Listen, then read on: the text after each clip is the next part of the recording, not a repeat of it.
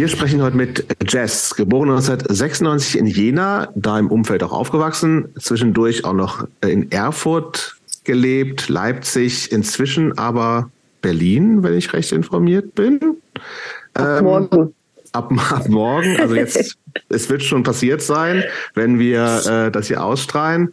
Ähm, Jess singt in zwei Bands, äh, die heißen Swoon und Dogbite, ist außerdem Tätowiererin. Und äh, wenn alles glatt läuft, fängt sie auch bald an Bass zu spielen, wie sie uns verraten hat. Ähm, ja, warum sprechen wir überhaupt mit Jess, Christopher? Wir sprechen mit Jazz. Boah, seit wann stellst du mir diese Frage? Warum? Na, egal. Also wir sprechen mit, wir sprechen mit Jazz, weil äh, Jazz ist mal wieder eine Vertreterin der jüngeren Hardcore-Generation. Wir haben ja äh, alte, mittlere und äh, ähm, hätten viel mehr gerne auch äh, jüngere äh, Leute hier. Jazz gehört dazu. Ähm, sie hat sich mit ihrer seit 1900, glaube ich, 1916 existierenden Band Swoon einen ziemlich festen Platz in dieser, ich nenne sie mal New Wave of Metalcore-Szene ähm, er spielt.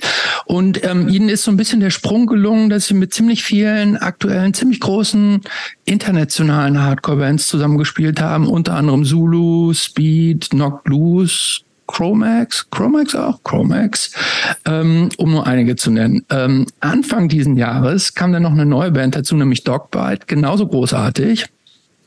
Jazz hat auch viel zu sagen zum Thema Frauenflinters im Hardcore. Äh, und das sind Stimmen, denen wir bei uns auch immer gerne Platz geben wollen.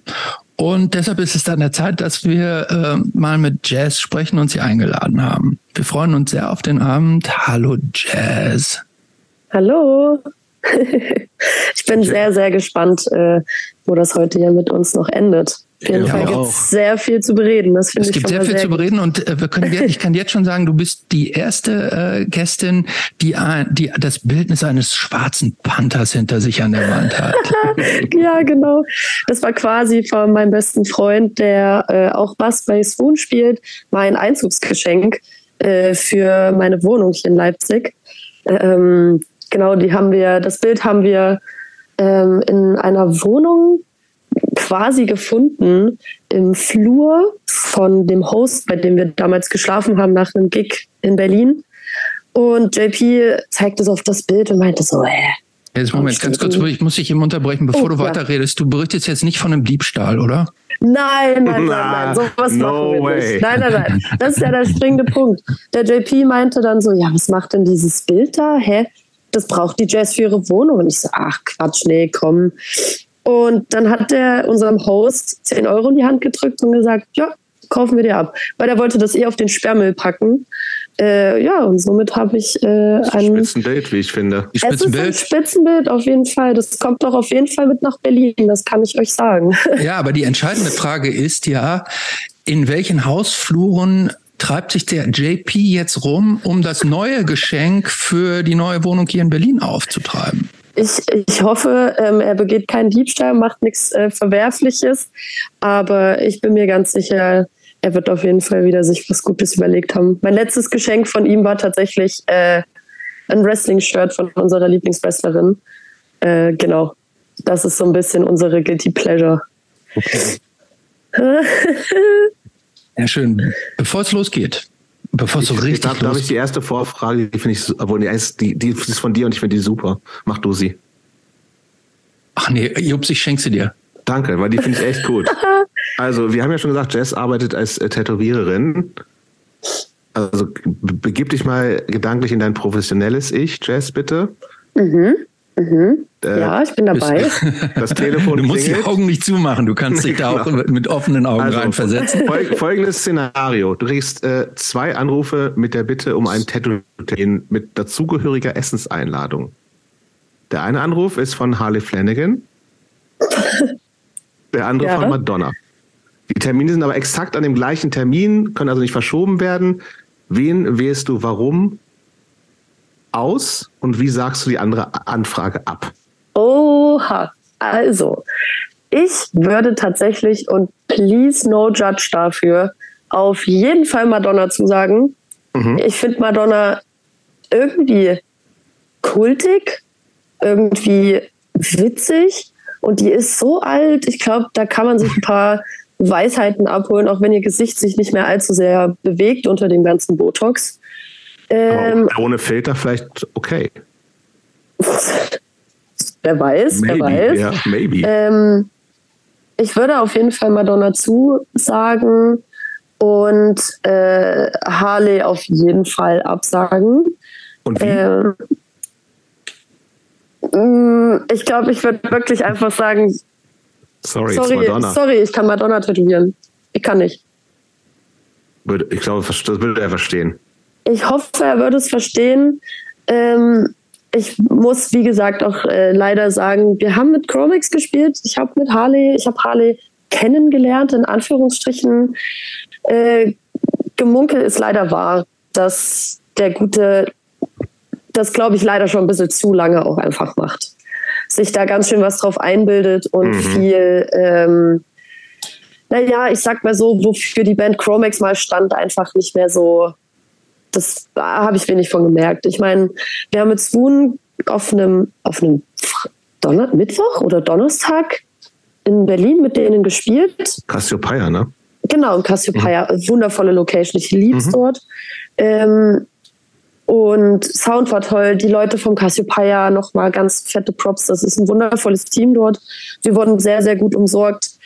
Ja, aber da sind halt auch Sachen abgegangen. Das kann halt eigentlich nicht sein. Also mich irgendwie hinterm äh, Merchstand mit Geräuschen wegzuscheuchen oh, und okay. äh, irgendwie die Orga-Leute dort vor Ort mussten, den mussten uns irgendwie einen provisorischen Backstage herrichten, weil Harley einen eigenen wollte für sich. Ja ich sag mal so, ich ja. verstehe, ich verstehe den Hype und ich verstehe auch, dass Leute das cool finden, vor allem auch, ich sag mal, Leute aus der älteren Generation, äh, mit, die mit der Mucke groß geworden sind. Ich kann es jedenfalls mit meinen, ja, ich sag jetzt mal, modernen Werten in mhm. Anführungsstrichen mhm. nicht vertreten und würde somit den Harley einfach nicht tätowieren. Ich glaube, er wäre ein sehr anstrengender Kunde, wenn ich ehrlich bin. Total schönes Opening Statement jetzt gleich. ähm, äh, ich, ja, aber kann ich gut, kann ich mir gut vorstellen auch und also, gut nachvollziehen auf jeden Fall. Es wundert mich nicht. Ich hätte es jetzt auch fast ein bisschen enttäuschend gefunden, wenn, du, wenn du den äh, so richtig cool gefunden hättest. Ich hätte ihn aber, gerne cool gefunden. Ich muss ja, sagen, er ist ein bisschen, also ja. schon ein bisschen iconic auch, wie er mit seinem weißen Tanktop und seinen Schlappen mhm. da irgendwie die ganze Band plus Anhang rumkommandiert hat. Äh, pff, dachte mir aber halt auch so, okay, ja, du hast Hallo und Tschüss gesagt, dich aber sonst verhalten wie der letzte Sack. Habe ich jetzt mhm. auch nichts von. Ja, mit Chromex gespielt, es ist äh, von der Liste abgehakt. Spoon hat eh irgendwie so ein Ding weg, dass wir mit so, ich sag mal, alteingesessenen Hardcore-Bands irgendwie immer spielen. Ähm, das ist schon ganz cool. Man hat es mal gemacht, es stand mal mit auf dem Flyer und ja, ich hätte mich natürlich mehr gefreut, wenn es ein bisschen lieber gewesen wäre, aber mhm. ja, mein Gott, da wächst man dran, denke ich. Ähm, ich muss noch mal nachhaken. Die Frage, die Jobs ja schon gesagt hat, die Frage kam ja von mir. Äh, ich habe ja lange äh, mit mir gehadert, ob die Alternative zu Harley Madonna oder Taylor Swift sein sollte. Oh nee, dann nee. Oh, oh. Nee? nee, Taylor Swift bin ich raus. Kein Swifty? Nee, gar nicht. Gut. Die Musik macht Aber gar nichts so, mit mir. So ein Anti-Swifty? Ja. Anti-Swifty? Ja, sorry. Psst. Nicht verraten. bist, bist, du, bist du Swifty, Christoph? Nee, ich bin kein Swifty, auch nicht tatsächlich. Äh, ich, ich glaube, ich wollte mal Swifty werden. Ja, und hat nicht geklappt. Ich, ich check die Musiken irgendwie nicht, dass die, dass das so viele Leute so krass gut finden. Ich das erschließt sich mir nicht. nicht. Ich check's auch gar nicht. Ich bin ich, ich habe so mal zwei Songs gehört, wo ich so dachte, ja, okay, aber dieses alle Rekorde brechen kann ich komplett nee. nicht nachvollziehen. Und da bin ich schon relativ äh, Country-Singer-Songwriter-affin und höre mir das auch sehr gerne an. Ja. Aber, boah, nee. Also hättet, hättet ihr jetzt noch als Alternative sowas wie Harry Miley Styles. Cyrus? Oh, Harry nee, na. Ja, Miley, Miley Cyrus, Cyrus, ist einfach, komm on, das ist zu einfach, Miley Cyrus. Aber wie cool. ist es denn mit, mein, mit ich bin ja, ähm, ich bin ja großer Fan von Shakira. Wie sieht's denn mit der aus? Shakira? Weiß ja. ich nicht. Nein. Naja, die waren in den 2000ern ganz ja, cool. Eben. Die ist, ist, ist, nicht mehr aktuell, Christopher. Nicht mehr aktuell, ja. Nee. Billie Eilish hätte ich sofort gesagt, auf jeden Fall. Ja, ja easy choice. Ja, ja. Wahnsinn, wahnsinnig Mega gut. coole Person. Wahnsinnig gut. Ja. Man, man liebt sie oder man hasst sie, glaube ich. Ich weiß gar nicht. Gibt es Leute, die die hassen? Ja, safe. Echt? Naja, so viele beschweren sich doch immer über ihr Gesäusel. Aber ist doch gerade schön. Ja, ja finde ich auch. Also nichts gegen Billy hier in diesem Podcast. Nein. Ja, sehr gut. Aber ich bin aber, auch, aber jetzt so zwischen, aber jetzt so, äh, aber zwischen Billy und sagen. Miley Cyrus ist, ja? hat Miley Cyrus noch ein Näschen weiter vorne, oder? Nein. Nein? Was mal Miley Cyrus, oder? Oder oder äh, Billie Eilish? Nee, Billie Eilish. Auf jeden Fall. Auf jeden Fall. Ja. ja. Also auch für, für der ganzen ganzen Background, nicht irgendwie so Casting. Jetzt kommen wir nicht mit Industry Plant. Er ist ein Industry Plant. das ist ein, im, also Billy null. Billy ist ja, DIY. Weiß, die ist DIY, äh, richtig. Die hat ihr erstes Album im, im, ja. im, in dem Kinderzimmer produziert. Ne? Ja, mit guten Voraussetzungen, glaube ich, aber. Bei Billy finde ich cool, was man halt so mitbekommt äh, über, ihr, über ihre Online-Präsenz, auch einfach, dass sie zum Beispiel auf dem, oh, was, Lollapalooza oder Coachella Sidestage bei Knock Loose stand. Mhm. Fand ich unglaublich cool. Sie hat es mega gefeiert. Und da dachte ich mir so. Es gibt auch ein so ein Foto, wo sie so irgendwie so also irgendwelche 80er, 90er Jahre Crust-Patches irgendwie auf dem. Ja, aber ja. das weiß man natürlich, ja, ja, mit so, weiß gar nicht, was da drauf ist, Doom und Nazi oder ich habe keine Ahnung, irgendwie sowas oh, alles. Naja, aber das, ja? hatte sie nicht auch auf einer, auf einer Show von einer deutschen Black Metal Band ein Shirt an? Das weiß ich. Ich habe nämlich tatsächlich irgendwo hier in meinen Umzugskartons so ein Rip-Off Billie Eilish-Shirt mit dem Namen von dieser Black Metal-Band. Okay. Oh, ich komme nicht drauf. Aber das war nämlich irgendwie so ein, so ein Running-Ding. Vielleicht erzähle ich auch Quatsch. Auf jeden Fall habe ich ein Rip-Off Billie Eilish-Shirt. Okay, next question, Christopher. Oh, jetzt wir, die nächste Frage ist jetzt ein bisschen ernster. Und zwar, ja. Jazz. Müssen wir auch langsam mal. Ja, wir müssen, jetzt müssen wir ein bisschen mal so vom, von der Goofiness runterkommen. Ernst. Jetzt äh, ernst. Jazz, wenn du eine Sache in der heutigen Hardcore-Szene ein für alle Mal ändern könntest, was wäre das? Oha. Ich glaube, ähm, ich würde auf jeden Fall, ich sag mal das so wie gerne beenden wollen, dass man als Frau oder allgemein als Flinterperson immer wieder dämliche Sprüche um die Ohren gepfeffert bekommt. Jedes Mal muss man sich Sachen anhören wie, oh, für eine Frau hast du aber, eine, hast du aber ein großes Organ oder so. Mhm. Einfach dieses, ich mache doch nichts anderes. Ich mache doch nichts anderes wie eine komplette, wie eine, wie eine komplette Männerband. So. Wenn da jetzt so vier Typen spielen würden, würde, und, würde man Das stimmt nicht. Gehen. Du machst so viel wie Männer Sang, Gesang. Du machst ja keine ganze Band. Ja, ja, ja, natürlich, genau. Aber ich, ich meinte halt jetzt allgemein gesprochen, wenn sich jetzt halt Männer im Hardcore-Kontext hinstellen und Mucke machen, ist es cool. Wenn man sich als Frau hinstellt und singt oder Bass spielt, ist es gleich so, oha, sowas kannst du? Woher hast du das? Woher kannst du das? Das ist ja schon irgendwie krass oder ja, sagt, also ich, ich wünsche mir dann meistens einfach nur die eine Appreciation dafür, so sowas wie coole Stimme. Reicht doch. Mhm. Reicht mhm. doch. Aber ja. dieses drauf rumge, es ist fast schon drauf rumgebäsche. Äh, da, es ist einfach, ich weiß da auch schon langsam nicht mehr, was ich dazu sagen soll. Ähm, es ist immer gut gemeint, wenn man Sachen wie Female Fronted sagt, aber trotzdem exkludiert das einfach mehr, als es das eigentlich sollte. Und wir wollten uns ja eigentlich ursprünglich im Hardcore von Schubladendenken lösen. Und ich würde mich einfach freuen, wenn, also man sieht es ja jetzt schon auf internationaler Ebene mit Bands wie Scowl zum Beispiel äh, oder Drive Bomb oder äh, Gel, dass Flinterpersonen im Hardcore einfach auch ohne weiteres erfolgreich sein können, ohne dass man da jetzt hinterher rennt. Obwohl man ja auch sagen muss, die Sängerin von Scowl da auch viele Interviews gegeben, dass sie halt auch einfach keinen Bock mehr mhm. hat, äh, Industry Plant genannt zu werden. Ja. So. Das ist, Nur weil das man ist tatsächlich so eine krasse Unter äh, Unverschämtheit. Ne? Ich finde das da, unverschämt. Total unverschämt. Da ist, da ist eine Band irgendwie erfolgreich, die haben sich in, in sehr kurzer Zeit mit, mit richtig, die kommen eindeutig äh, ganz klar aus der DIY-Hardcore-Szene. Die haben sich wahnsinnig schnell, die haben coole Shows gespielt, gute Musik gemacht, haben sich wahnsinnig schnell Fall. erfolgreich und dann wird das nicht gegönnt und dann wird nee. sowas wie Industry Plan unterstellt. Das ist so Ja, oder ne? auch schlimme Sachen äh, werden dann auch oft gesagt, wie ja, man bekommt solche Gigs ja auch nur, weil man, weil man eine Frau ist. Mhm. Also mich würde das nicht wundern, wenn äh, gerade Männer im Hardcore, die vielleicht auch sogar eine weniger erfolgreiche Band auch selber haben, Sachen sagen wie, äh, ja, am Ende hat die sich ja eh nur hochgeschlafen oder so. Ja. Und das finde ich unglaublich schlimm und ich finde das so nervig und keine Ahnung. Let a girl live. Lasst mich einfach Mucke machen und gut ist so. Ich meine, ich, also keine Ahnung, ich glaube, ich spreche dafür für alle Flinters im Hardcore. Wir sind halt einfach genauso fleißig wie halt manch andere Band und wollen einfach nur unser Zeug machen. Um es jetzt mal ganz grob über den Daumen zu brechen.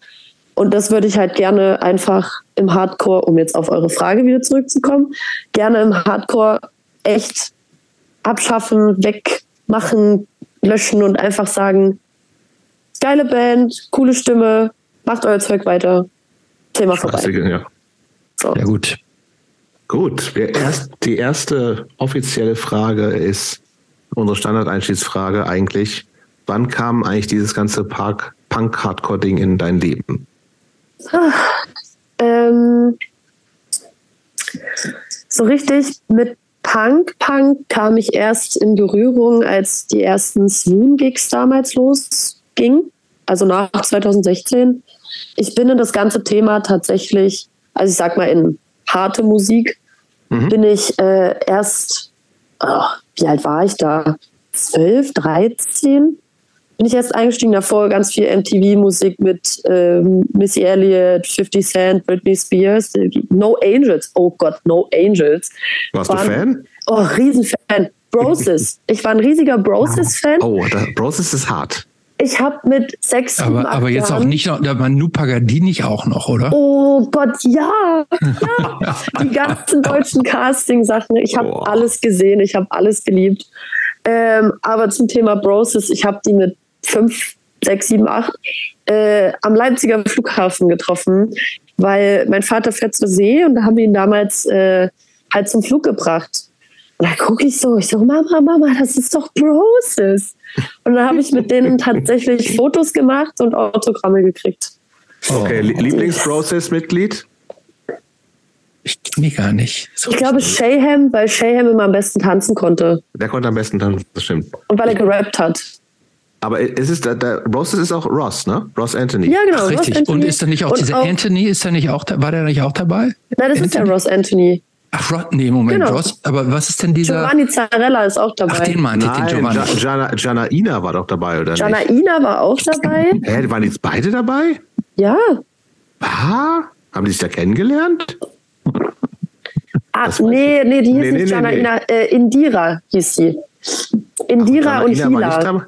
Nee, ja, stimmt. Hila. Hila hatte so Locken. Genau, die hatte Locken und Indira ist irgendwann raus und Hila hat dann nur noch alleine gesungen. Okay. Mensch, das, das richtig, richtig Punk ist es einfach. ja, aber äh, okay, ich, mein Lieblings ist immer, mein Lieblings ist immer Ross Anthony. Spitzentyp, finde ich, nach wie vor. Klasstyp. Ich glaube, dass, glaube, dass, der, glaub, dass der total nett ist. Den ist, das der, ist das der jetzt, der total big im Schlagerbusiness ja, ist? Mega ja. big. Mhm. Ja, der zieht durch. Okay, zum durch. Thema Punk zurück. Genau. Ähm, Sorry. Ich habe also ich habe mit 12, 13 ganz klassisch mit Mutti einen Ausflug in den Müller gemacht, wo man sich dann noch so wahllos CDs ausgesucht hat. Mhm. Und da habe ich mir eine Live-Doppel-CD von Billy Talent rausgesucht. Einfach ah. nur, weil das Albumcover schwarz war. Und ich halt damals diesen, dann das losging mit YouTube und äh, solchen Videos. Und dann kam Billy Talent auf Viva Wecker oder MTV, irgendwas.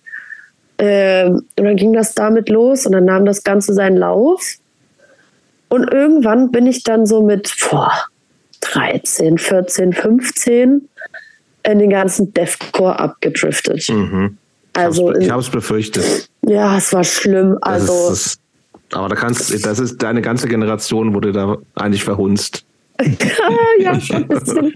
Also mit so Sachen. Aber wie ist das der typische? Ist, aber, aber ist Billy Talent so eine Entry-Band für Deathcore? Na, nee, eigentlich nicht. Nee, Billy Talent mache ja auch eigentlich eher Rock. Ja. Keine schlechte Band, finde ich übrigens. Also ich glaube, ich glaube, der eigentlich logischer, logischerere weiter, Weitergang, Fortlauf, Entschuldigung, ähm, wäre nach Billy Talent sowas wie Rise Against oder so mhm, gewesen. Genau, hätte ich jetzt auch gedacht. Oder Have Heart oder so. Kam ja. bei mir alles so spät. Ich bin auf einem 70-Seelendorf groß geworden. Ich war immer die Letzte, wo irgendwelche Trends oder irgendwelche Videos angekommen sind.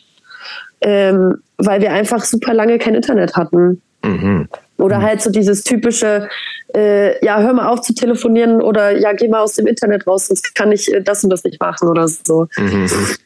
Genau, und deswegen war das alles so ein bisschen immer sehr begrenzt auf so ein, zwei Videos oder halt CDs.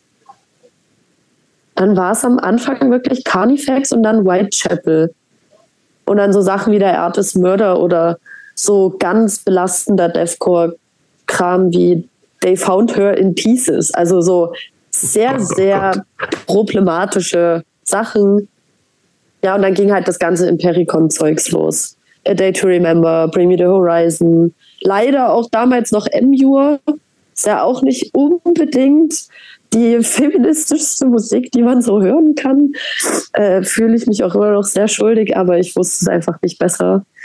Ähm, ja, Genau. Aber wie bist nee, du, wie bist du da rangekommen? Hast, hast du dir das so komplett selber erschlossen oder hattest YouTube, du da so eine? Ja. Ach, über YouTube tatsächlich. YouTube, genau. Und dann war ich, glaube ich, mit 16 oder 17 auf meinem ersten Konzert.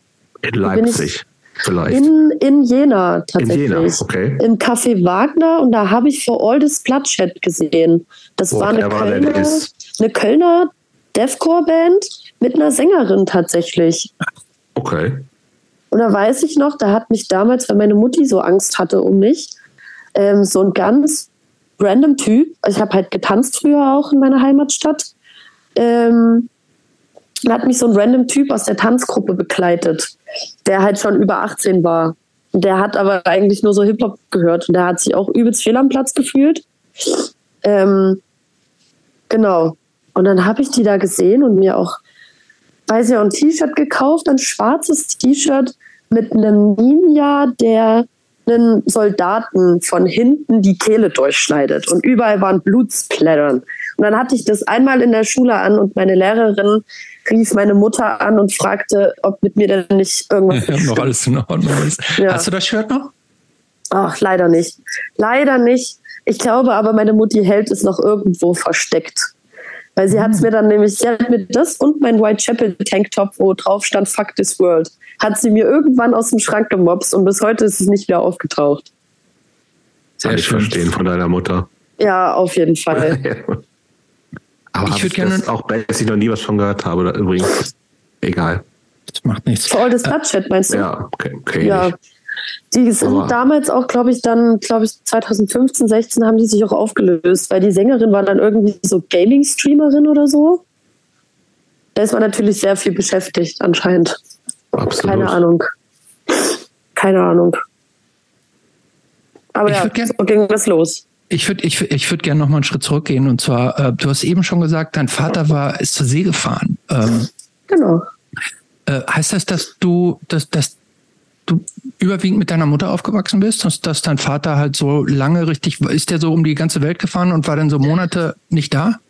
Genau, genau. Also mein Vater ähm, ist Ingenieur auf Containerschiffen, mittlerweile ähm, auf Öltankern. Ähm, ja, also es, ich bin die meiste, also ich bin auch richtiges Mutti-Kind auf jeden Fall.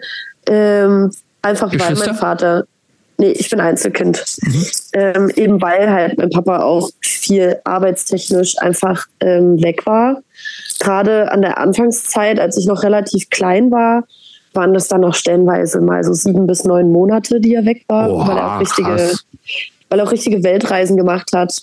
Was ganz cool war, mit vier sind wir auch sechs Wochen mitgefahren und ich war einfach mit vier Jahren schon in Singapur und in China und so. Aber ist das nicht so ein Alter, wo man dann irgendwie auch gar keine Erinnerung mehr dran hat? Oder hast du das irgendwie noch präsent? Es gibt ein wundervolles Video, was meine Eltern ah, okay. damals zusammengeschnitten haben. Und mhm. es fühlt sich immer noch so an, wenn ich das manchmal sehe. Letztens haben sie es wiedergefunden und mir kleine Ausschnitte gezeigt. Da hat sich schon, also da habe ich schon mich an so kleine Winzigkeiten mhm. erinnern können dass ich zum Beispiel äh, den Captain so lange äh, genervt habe als kleines Kind, dass ich in dem Rettungsboot mal eine kleine Spritztour mitfahren durfte und so. Ja, es war schon cool auf jeden Fall. Genau. Nee, aber dadurch war, war ich viel mit meiner Mutti alleine, aber ich hatte auf jeden Fall eine sehr, sehr liebe Kindheit trotzdem. Wenn der Papa da war, war der auch immer 24-7 auf jeden Fall dann auch wirklich da, da. Also er bleibt ja dann auch gleich drei, vier Monate meistens, die er dann zu Hause ist. Mhm. Genau. Und hat er, dann, es, mhm. ja. hat er dann aus der ganzen Welt dann verrückte Geschenke dir mitgebracht, wenigstens? Total, total. Also mega unterschiedliche Sachen, auch oftmals so äh, ganz am Anfang noch, der ist ja auch so nach Afrika gefahren, hat er so Mahagoni-Tische und so mitgebracht. Mhm. Oder halt ganz viel äh, so coole Klamotten aus den USA und mhm. so und coole Caps oder pff, ja, all sowas. Ja, Sachen, die die, die die anderen Leute in deiner Klasse wahrscheinlich nicht hatten. Nee. Ich war schon immer. Aber das kann, äh, ist, ist das, kam das, das, ja, äh, kam das, das kann aber ja auch unterschiedlich ankommen, ne? Das kann ja durchaus zu so Neid führen oder man ist einfach die coole, coole Person. Wie, wie, wie, wie hat das, hat das irgendwie Auswirkungen auf dein Sozialverhalten in der Klasse gehabt oder wie andere mit dir umgegangen sind? Weil es ja schon ungewöhnlich ist, ne? Also das irgendwie Montage, okay, unter der Woche, aber ja. sowas, Oder dass ein Kind einen Mahagoni-Tisch in die Schule mitbringt, ist jetzt auch selten heutzutage. Ich hatte immer meinen Mahagoni-Tisch mit. Der mein, kommt meine mit. eigene Schulbank. ja, genau. ähm, ich überlege gerade, also es ist schwer zu sagen. Also Schulzeit eh noch mal so ein bisschen anderes, schwieriges Thema auch. Why? Warum? Ähm, also so Kindergarten, Grundschulzeit und so fünfte, sechste Klasse war noch so okay. Ich war jetzt nicht unbedingt immer krass beliebt, aber ich war halt immer in so in der Gruppe, wo man sich halt gut verstanden hat. So. Aber später wurde das dann, gerade als es dann auch mit der Mucke losging, achte, neunte, zehnte Klasse, ich bin dann äh, vom Gymnasium runter ähm, nach der neunten, weil ich richtig schlimm gemobbt wurde, weil ich halt eben so andere Musik gehört habe. Also da wäre ich froh gewesen, wenn mein Alleinstellungsmerkmal nur halt mein Papa, der zur See fährt, gewesen wäre. Da kann man ja schon noch ein bisschen, also ist ja schon, kann man ja schon mit flexen, sage ich mal auch, äh, weil es ja schon ein cooler Beruf ist. Aber es war dann tatsächlich doch eher auch die Musik und es hat dann halt bei den Schülern auch nicht aufgehört in der Schulzeit, dass äh, ich so ausgegrenzt wurde. Das haben dann auch die Lehrer ganz schlimm gemacht. Aber einfach nur, weil ich halt schwarze T-Shirts mit Schrift, die man nicht lesen konnte, anhatte. So. Mhm. Ähm, genau, und das war dann halt schon irgendwie, ja, schon blöd. Das hätte ich tatsächlich zu der Zeit gar nicht mehr so extrem erwartet. Hätte ich gar nicht erwartet. Glaubst du, dass das eher so ein Provinzding auch ist? Wo bist wo war das? Also, wo bist du zur Schule gegangen? In Jena, Jena. tatsächlich. In Jena. Gut, das ist jetzt ja nicht wirklich. Es war halt einfach Provinz. das. Ist schon richtig nee, Provinz, oder? Also das. Wie groß ist? Ich habe keine Ahnung, wie groß Jena ist, oh, aber nicht, ist nicht 100, 180, 200.000. Ah, so viel, echt? Ja. Es ist richtig krasse Studentenstadt auf jeden Fall. Ja. Stimmt. Aber das Gymnasium, auf dem ich halt war, das war halt schon sehr elitär. Okay. Also sehr, sehr elitär. Und dann bin ich auf eine Gesamtschule gewechselt und dann komischerweise ging es. So, hm. da war das dann sowas wie kein Thema. Dann hat mich mein Klassenlehrer nur einmal gefragt, so ja, was ist das? Äh, halt aber mit eher mit Interesse und nicht mit Abneigung. Hm. Und den Leuten, mit denen ich da befreundet war, denen war das wurscht. Und am Ende sind dann sogar zwei, drei auch immer mal mit auf Konzerte mit mir gekommen. So. Und hattest du, warst du eigentlich äh, solo in, so in deiner Begeisterung für diese Musik oder hattest du auch irgendeinen Freundeskreis, die das so mit dir geteilt haben? Ähm, ich hatte auf jeden Fall abseits von der Schule dann schon so immer mal meine zwei, drei Grüppchen, die sich aber auch einfach nicht gehalten haben. So, also mittlerweile sind es halt meine eigenen Bandleute und halt ein paar Freunde, mit denen ich immer auf Shows gehe. Aber früher, man hatte seine Gruppen und die sind dann aber auch einfach durch das Älterwerden und Pubertieren, mhm. sage ich mal, auch einfach auseinandergebrochen. Mhm. Aber es waren immer eher weniger Leute aus der Schule, sondern wirklich dann eher Leute, die ich halt über Konzerte kennengelernt habe. Ähm, du hast eben, du hast vorhin gesagt, irgendwie du hättest vorher schon getanzt. Was hat es denn damit auf sich gehabt? ich habe, meine Mutti hat ähm, eine Tanzschule geleitet. Meine Mutti ist Tanzpädagogin. Und äh, ja, ich habe mit zweieinhalb Jahren angefangen zu tanzen. Genau, halt alles Mögliche, hauptsächlich so Showtanz, Hip-Hop später, Paartanz, auch so, so Karnevalsgardetanz. Es ist Sauber. Ja. Also mit dir kann man so ein richtig so, einen schönen so Cha-Cha-Cha oder ein Samba oder sowas kann man mit dir locker jederzeit tanzen. Auf jeden tanzen. Fall, auf jeden Fall. Alles parat. Ist das wie Fahrradfahren? Verlernt man nicht? Es ist, es ist schon ein bisschen wie Fahrradfahren. Also klar, man braucht dann so kurz seine 10, 20 Minuten zu wieder reinkommen. So dieses, ah, okay, warte, mit rechts vor und links zurück zur Seite. Wie war das? Wie geht der Takt? Ähm, aber es ist irgendwie dann doch wirklich wie Fahrradfahren. Lieblingstanz? Ähm, wie heißt eigentlich nochmal dieser Tanz aus Dirty Dancing? Hat der Oha, na, da stellst du Fragen. Nee, nee, nee, nee.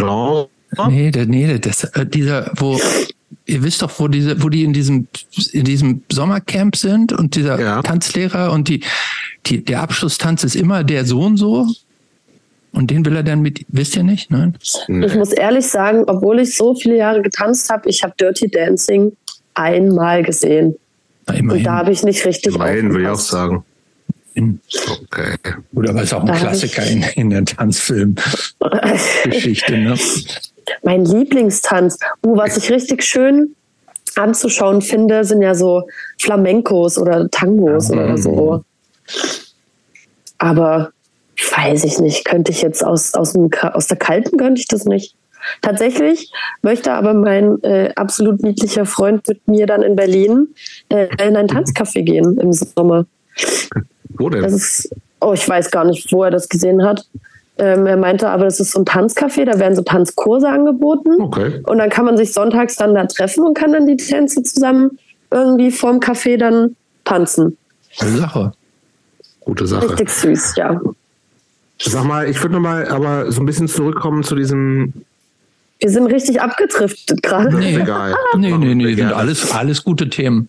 Ja, ähm, gut dieses, dieses ganze harte Musikding, Deathcore, bla bla bla, ähm, kannst du irgendwie noch äh, rekonstruieren, was es war, was dich daran fasziniert hat? Also gab es auch abseits von der Musik was? Sind das, ist das textlich irgendwas? Ging es dir darum, irgendwie vielleicht auch so jetzt irgendwie mit rückblickend darum, irgendwie vielleicht auch anders sein zu wollen als die anderen und nicht das zu hören? Also kannst du es irgendwie in Worte fassen? Mit Blick von heute natürlich. Rückblickend glaube ich schon, war das auch so ein bisschen dieses Ding von nicht jetzt unbedingt, man will sich abheben, aber einfach dieses andere Interessen haben als alle. Mhm. Klingt jetzt irgendwie komisch, aber ich glaube, es war halt auch eher so dieses, was glaube ich viele Dorfkids auch damals durchhaben, die heute auch immer noch Hardcore hören, dieses Provinzleben einfach. Also ich war so abgeschnitten noch bevor, ich habe mit 18 meinen Führerschein gemacht. Es hat auch ewig gedauert, bis ich den dann hatte. Ähm, man war einfach so abgeschnitten. Man war so ein bisschen, man musste mal alles so planen und konnte nie richtig spontan sein. Und man hat sich dann so ein bisschen in dieser Tristesse einfach verloren. Und ich glaube, daher kam dann auch so ein bisschen dieses, oh, der singt da ja über traurige Sachen, die mich ja auch irgendwie traurig machen. Da kann ich ja voll zu relaten. War dann auch später ganz schlimm mit so Bands wie Being as an Ocean oder Hotel Books. Oh, Hotel Books. Ich habe sogar ein Hotel Books. Äh, noch nie gehört. Habe ich auch noch nie gehört. Hotel Books machen so Melodic Hardcore, aber mit Spoken Word. Klingt ja. erstmal nicht ganz uninteressant, finde ich. Ist, es ist richtig traurig. Es ist okay. richtig traurig. Ich habe tatsächlich an meinem Arm äh, mir jetzt mittlerweile schon Blast-Over machen lassen. Ich habe mir mit 18 direkt mein zweites Tattoo auch ein Hotelbooks-Zitat äh, stechen lassen. Und ist ja. das denn so geflüsterter Gesang oder, oder? Nee, halt sehr verzweifeltes Geschaute, aber halt gesprochen. So, Geschaute schon. Ja, okay. ja. Crazy, das habe ich also ich, ich Gut, ich weiß, ich kenne vieles nicht. Wir lernen jetzt, Ups, wir sind ja, auch hier, um ist, noch Dinge dazu zu lernen, nicht weil wir schon alles wissen. Nee, das finde ich auch gut, aber das ist tatsächlich was, also das ist aber auch nochmal eine neue Schublade, die ich ganz interessant finde, weil diesen ganzen Deathcore-Kram, das ist so, da, da bin ich auch relativ ignorant wahrscheinlich. Da denke ich aber, okay, die klingen alle mehr oder weniger gleich, kann ich mir vorstellen, aber Hotelbooks ist vielleicht meine neue Lieblingsband. Who knows? vielleicht lasse ich, ich, lass ich mir genau das gleiche Tattoo machen wie du. Oha. Mit 18. Mit, was ja. mache ich mit 50 einfach? Na klar. Ich schicke dir ein Foto nachher. Gut. Copycat. Copycat, Copy, Copycat genau. von Billie Eilish, softly playing in the background. Genau. Ähm, nee, aber ähm, mhm. ja, Sachen, also um das ganz kurz noch äh, abzuschließen, das, äh, die Frage, einfach gerade dann später so Melodic Hardcore Bands mit emotionalen Texten, der erste Heartbreak, die erste große, große mhm. Liebe in Anführungsstrichen irgendwie verloren und man kommt vom Kuhdorf nicht runter und man weiß irgendwie diese Umbruchsphase zwischen ah, okay, irgendwie habe ich gestern noch mit Puppen gespielt und morgen werde ich in der mhm. Schule gefragt, was ich den Rest meines Lebens machen möchte. Mhm. Ähm, ich habe das einfach eine aufregende Zeit und da ist man über jeden Anker, den man findet, irgendwie froh. Mhm. Zumal es bei mir auch echt lange gedauert hat, bis ich was gefunden habe, was mir dann getaugt hat. Ähm, und Mucke einfach immer, also gerade so eine Musik, egal in welches äh, Subgenre das jetzt dann sich äh, naja, hin, hinbewegt hat. Es war immer irgendwie ein Anhaltspunkt, immer ein Anker, immer so ein Rückzugsding am Wochenende, wo, wo man dann mal so ein bisschen Ventil auch hat. Ja. Mhm. Äh, du hast gerade ein Stichwort äh, gesagt, nämlich Umbruchphase. Ähm, du bist ja in den, in den 90ern da in Jena aufgewachsen. Mhm. Da war dieses ganze Thema mit der Wende und Ost und West offiziell ja schon eine ganze Zeit vorbei. Äh, trotzdem gab es ja, und wir hatten auch schon einige äh, Gästinnen hier, die aus dieser Postwendezeit gesprochen haben, Baseballschlägerjahre, Nazi-Probleme und sowas. War, war, war dieses Ost-West Nazi-Thema jeweils da, wo du aufgewachsen bist, ein Thema? Also dieses Ost-West-Ding für mich direkt betreffend nicht unbedingt. Aber natürlich kennt man es dann so von Oma, Opa, Mutti, Vati, Onkel, Tante. Ähm, einfach dieses, ja, Osten war es besser und bla bla bla. Mhm. So diese, dieses Standardding, wozu ich aber einfach gar nicht relaten kann und um ehrlich zu sein, mich auch nie richtig damit beschäftigt habe. Ich weiß das, was mir meine Eltern erzählt haben, was die für eine Zeit hatten, was die für gute und für schlechte Zeiten hatten in der DDR. Aber ja, so richtig dazu relaten kann ich nicht. Ähm, das ganze Nazi-Thema äh, Jena und Umland, Saale-Holzland-Kreis bin ich groß geworden. Also das sagt, glaube ich, einiges. Ähm, alleine auch in dem Dorf. Da immer ganz gut zur Sache, ne? Da geht es immer Lobeda und so. Ach, furchtbar. Das ist auch heutzutage immer noch so eine schlimme Drogen- und äh, Gewalt- und Nazi-Hochburg einfach. Ähm, Gerade auch in Jena gab es immer sehr, sehr viele Demonstrationen. Ähm, ich habe mich früher, als es mit dem Hardcore losging, aber auch eher immer im, im Stillen wie mit organisiert und eher mit dahinter, einfach weil ich bin Einzelkind und ich wurde immer von meiner Mutter und meiner Oma immer viel in Watte gepackt sehr viel ferngehalten von so Gewalt und äh, politischen Sachen. Und deshalb war ich halt nie aktiv irgendwie ein Demogänger oder so. Trotzdem habe ich mich aber immer informiert, auch äh, auf Twitter irgendwelche Livestreams mitgeschaut oder mitgelesen. Ähm, es war immer ein Berührungspunkt da und es war immer Abneigung da und es war schon immer einfach nur super nervig, auch auf dem Kuhdorf. Maifeuer-Geschichten. Da weiß ich noch eine Story. Ähm, es war Maifeuer und auf einmal wurden irgendwelche Holocaust-Leugner-Sachen, Holocaust-Witze geschwungen. Mhm. Ähm, ich dann irgendwie versucht, so die, wie sagt man, die Keule, die Keule? Ich weiß nicht, welche Keule. Eigentlich die Nazi-Keule, würde ich sagen. Nee, man schwingt ja doch, man sagt, man so verbal schwingt man eine Keule. Moralkeule? Moralische Keule. Moral, Moralische Moral, Keule? Moralkeule. Ach, ihr wisst, was ich meine.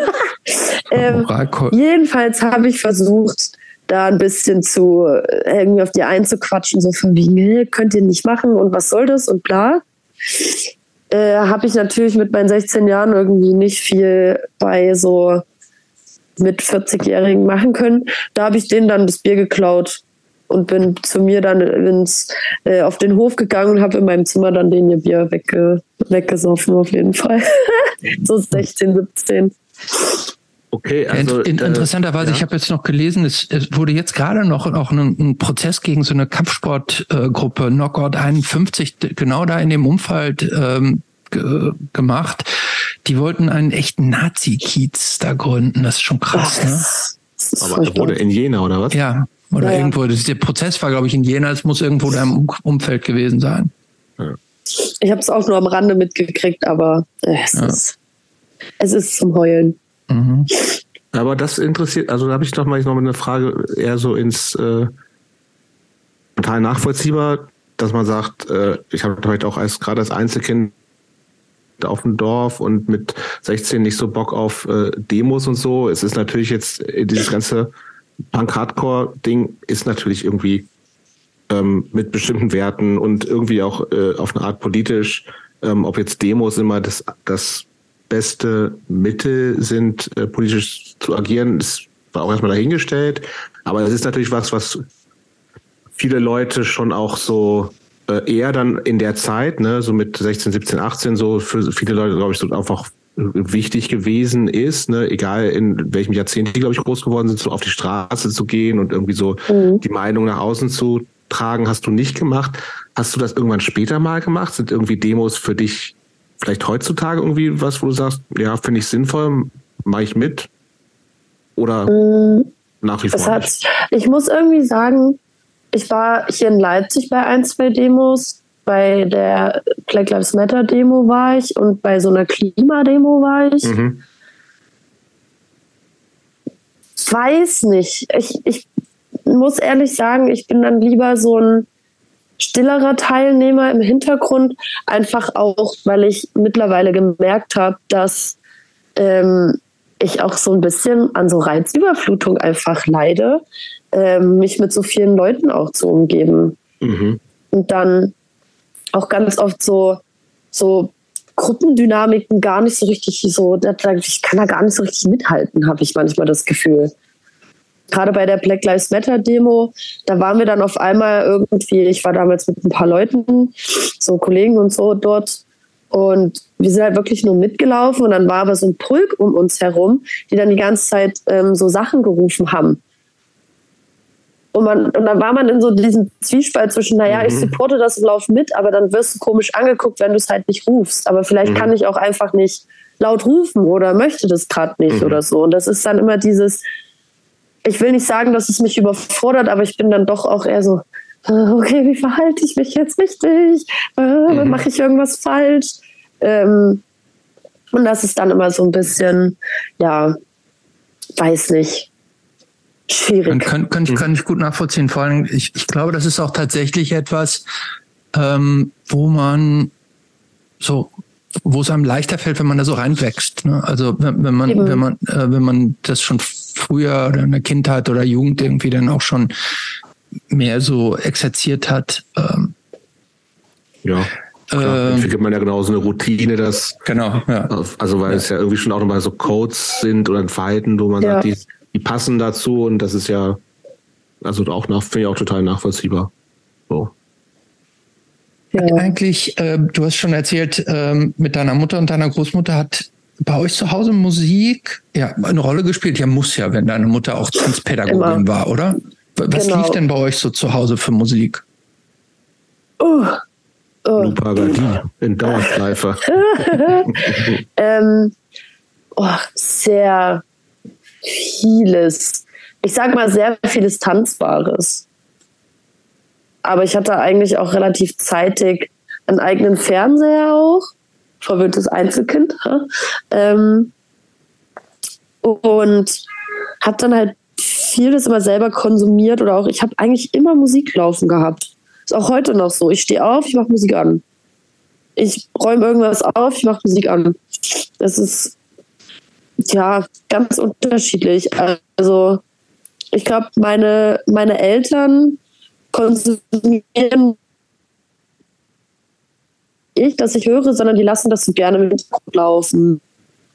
Und meine Mutti geht dann erst so richtig, äh, ich sag mal, in das Research von Musik rein, wenn sie halt einen Plan zum Beispiel für eine Choreografie im Kopf hat. Für. Mhm. Oder sie hat ein cooles Lied im Radio gehört. Ich höre ja auch gar kein Radio.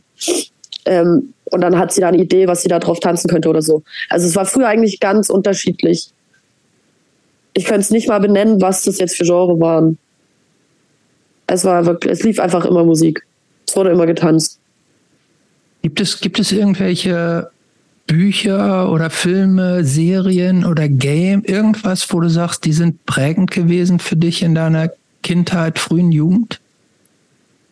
Filme, Bücher, Serien? Games, Serien, irgendwas, wo, wenn, wenn du heute dran denkst, dass du sagst, ja klar, das war. Viel, viel so Tanzfilme haben auch, glaube ich, so ein bisschen ähm, mein mein Musik, Musikdasein so ein bisschen geprägt. Ich habe früher ganz viele Hip-Hop-Tanzfilme geschaut, wo da natürlich nur Hip-Hop lief, ähm, weil ich auch aktiv Hip-Hop getanzt habe. Sachen wie Street Style oder Step Up oder so zum Beispiel. Ähm, ich habe aber auch Filme geschaut wie ähm, Girls United mit Kirsten, Dunst, äh, Kirsten Dunst, glaube ich. Mhm. Mhm. Ähm, das ist so ein Cheerleader-Film. Mhm. Und da kam dann auch so eine Mischung aus rockiger, elektronischer Hip-Hop-Musik. Prägender Film, School of Rock auf jeden Fall. Ähm, Habe ich nie mit, gesehen, glaube ich. Ah, mach mal, Black. der ist gut. Der ist, ist richtig witzig ja, ja, auch. Der ist echt witzig. Der ist so witzig, dieser Film.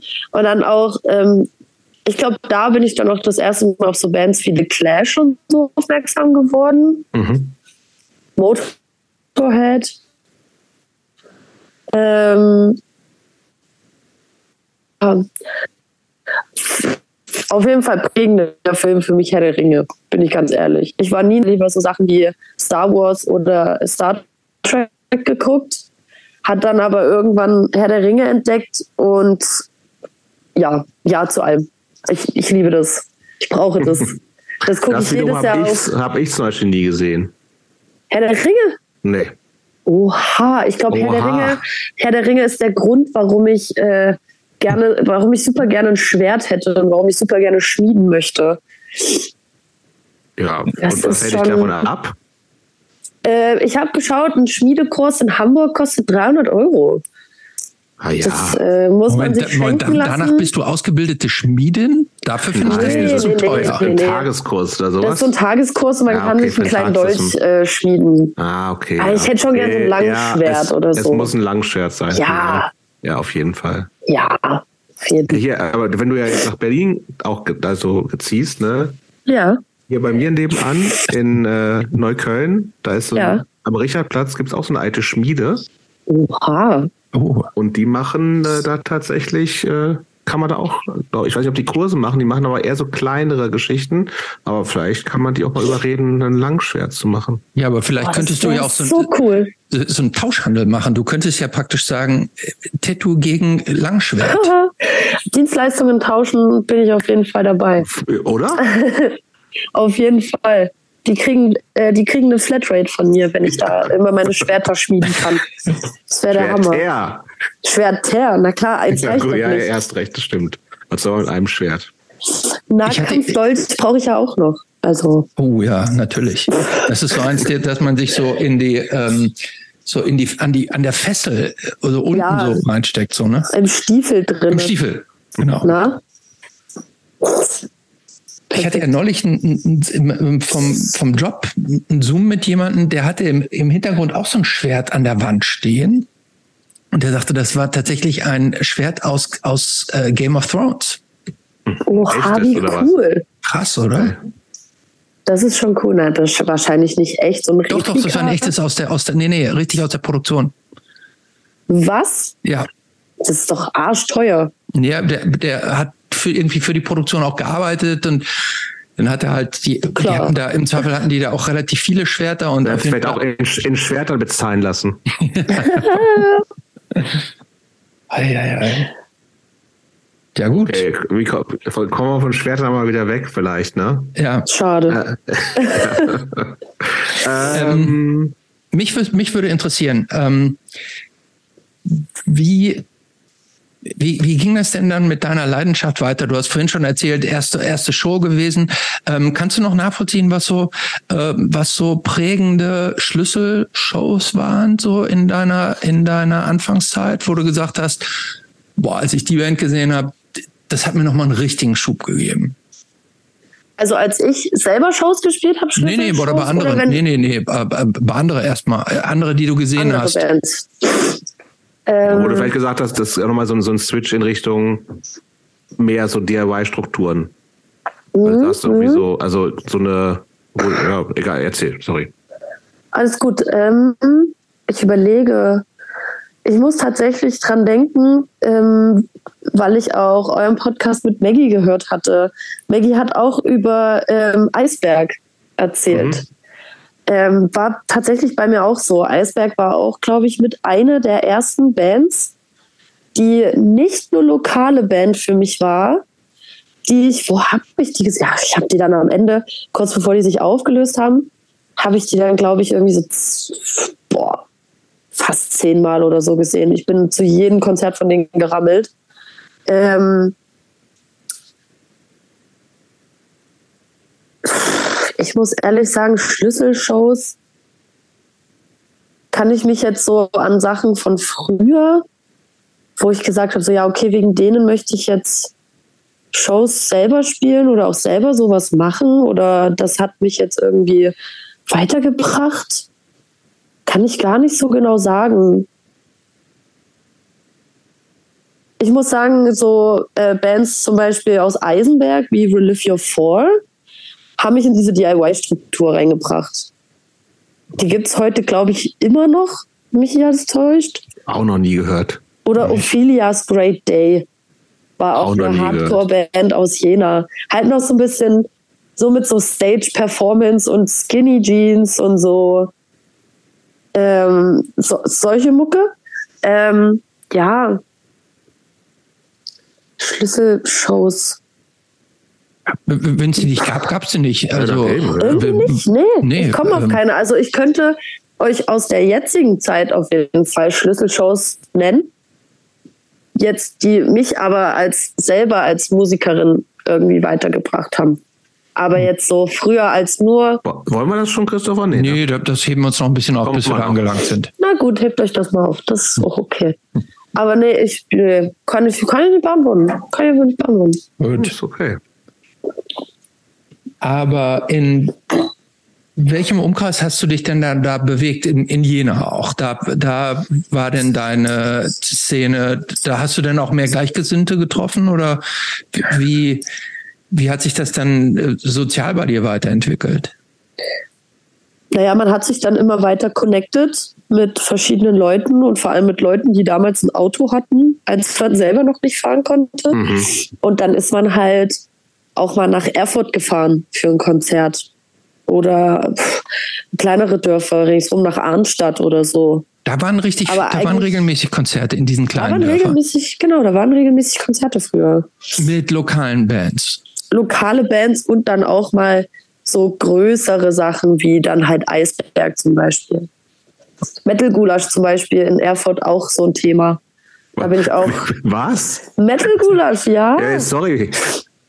Klär mich auf. Was ist das? Das ist, das ist äh, ein Booker aus Erfurt. Der macht das seit Jahren. Der hat für uns tatsächlich, ähm, wir haben für ihn gespielt zusammen mit Candy. Oh. Also okay. das war schon Schlüsselshow, aber kommen wir ja noch nicht dazu. ähm, ähm, ja, zum Beispiel. Also der. Guter Name auf jeden Fall. Der Jan macht schon seit Jahren auf jeden Fall sein Metal-Gulasch und ich war schon immer eigentlich damit dabei. Ganz oft, ganz lange schon. Als Beispiel.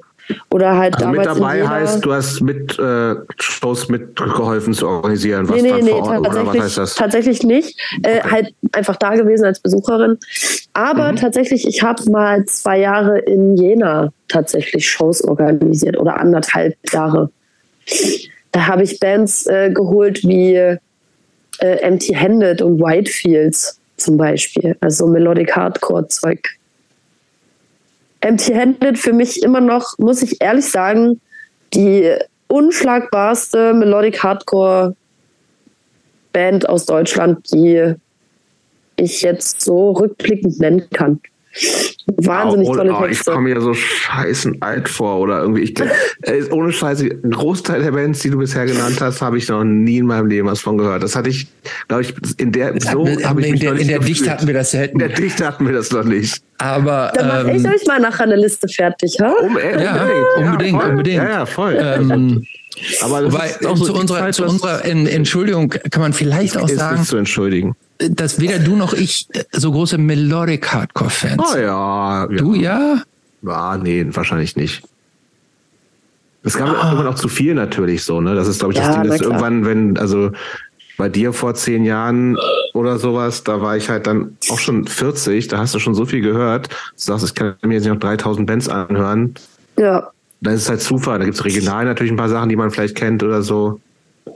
Aber äh, finde ich spannend auf jeden Fall. Also Sehr gut. ähm, wann, wann ging das denn los mit, äh, also wir sind ja, nee, machen wir erstmal vielleicht ganz kurz, äh, um das vielleicht noch, Schule beendet, Abi, Realschule, Realschulabschluss, was gibt's Nee, da? sie hat doch gesagt, äh, Ges äh, Gesamtschule hattest du gesagt, oder? genau, Also, ich habe dann ja die zehnte, machen. die zehn habe ich gemacht. Okay, an der danach? Gesamtschule. Danach ähm, bin ich runter von der Schule und habe dann super random ein halbes Jahr in Darmstadt gewohnt. What? Alleine, ja, super random, weil ich da war so dieses, oh, jetzt bin ich 18, jetzt muss ich raus. Ich muss ganz weit weg von zu Hause. Turns out, blöde Idee. Bin dann ganz schnell wieder in die Heimat. Und da Was hast war du denn dann da gemacht? ich habe ein Praktikum gemacht Bei äh, bei einer Firma, die äh, so hessische Getränke vertreibt. Ich Was? kann, ja, es ist komplett, ja, Appleboy. Äh, ich kann, ich weiß nicht, ob es cool ist, äh, ob ich, wenn ich die Firma nenne, weil ich hatte da wirklich keine gute Zeit, ich wurde richtig verheizt, ich habe Ah. kein Gehalt gekriegt, ich, Ah, ich ui. musste stellenweise richtig, ich musste die in ihre Kisten von A nach B schleppen und Also richtig so ein mieses Praktikum, richtig. ein komplett mieses Praktikum einfach. Ähm, naja, und der Inhaber ist ein relativ bekannter Rapper. Ein relativ bekannter Deutschrapper. Und deswegen weiß ich nicht, ob ich da jetzt hier so. Ja, Moment, es gibt doch, äh, hat nicht, ist lange ähm, her.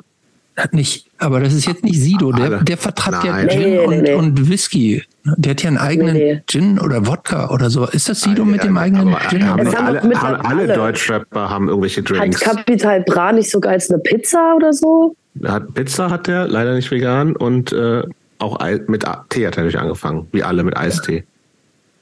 Ja, die fangen alle mit Eistee an. Alle machen ja. Eistee. So, und die ist so alle, da random immer, ja, total random. Mach doch mal Ja. was Praktisches. Bring was Praktisches raus.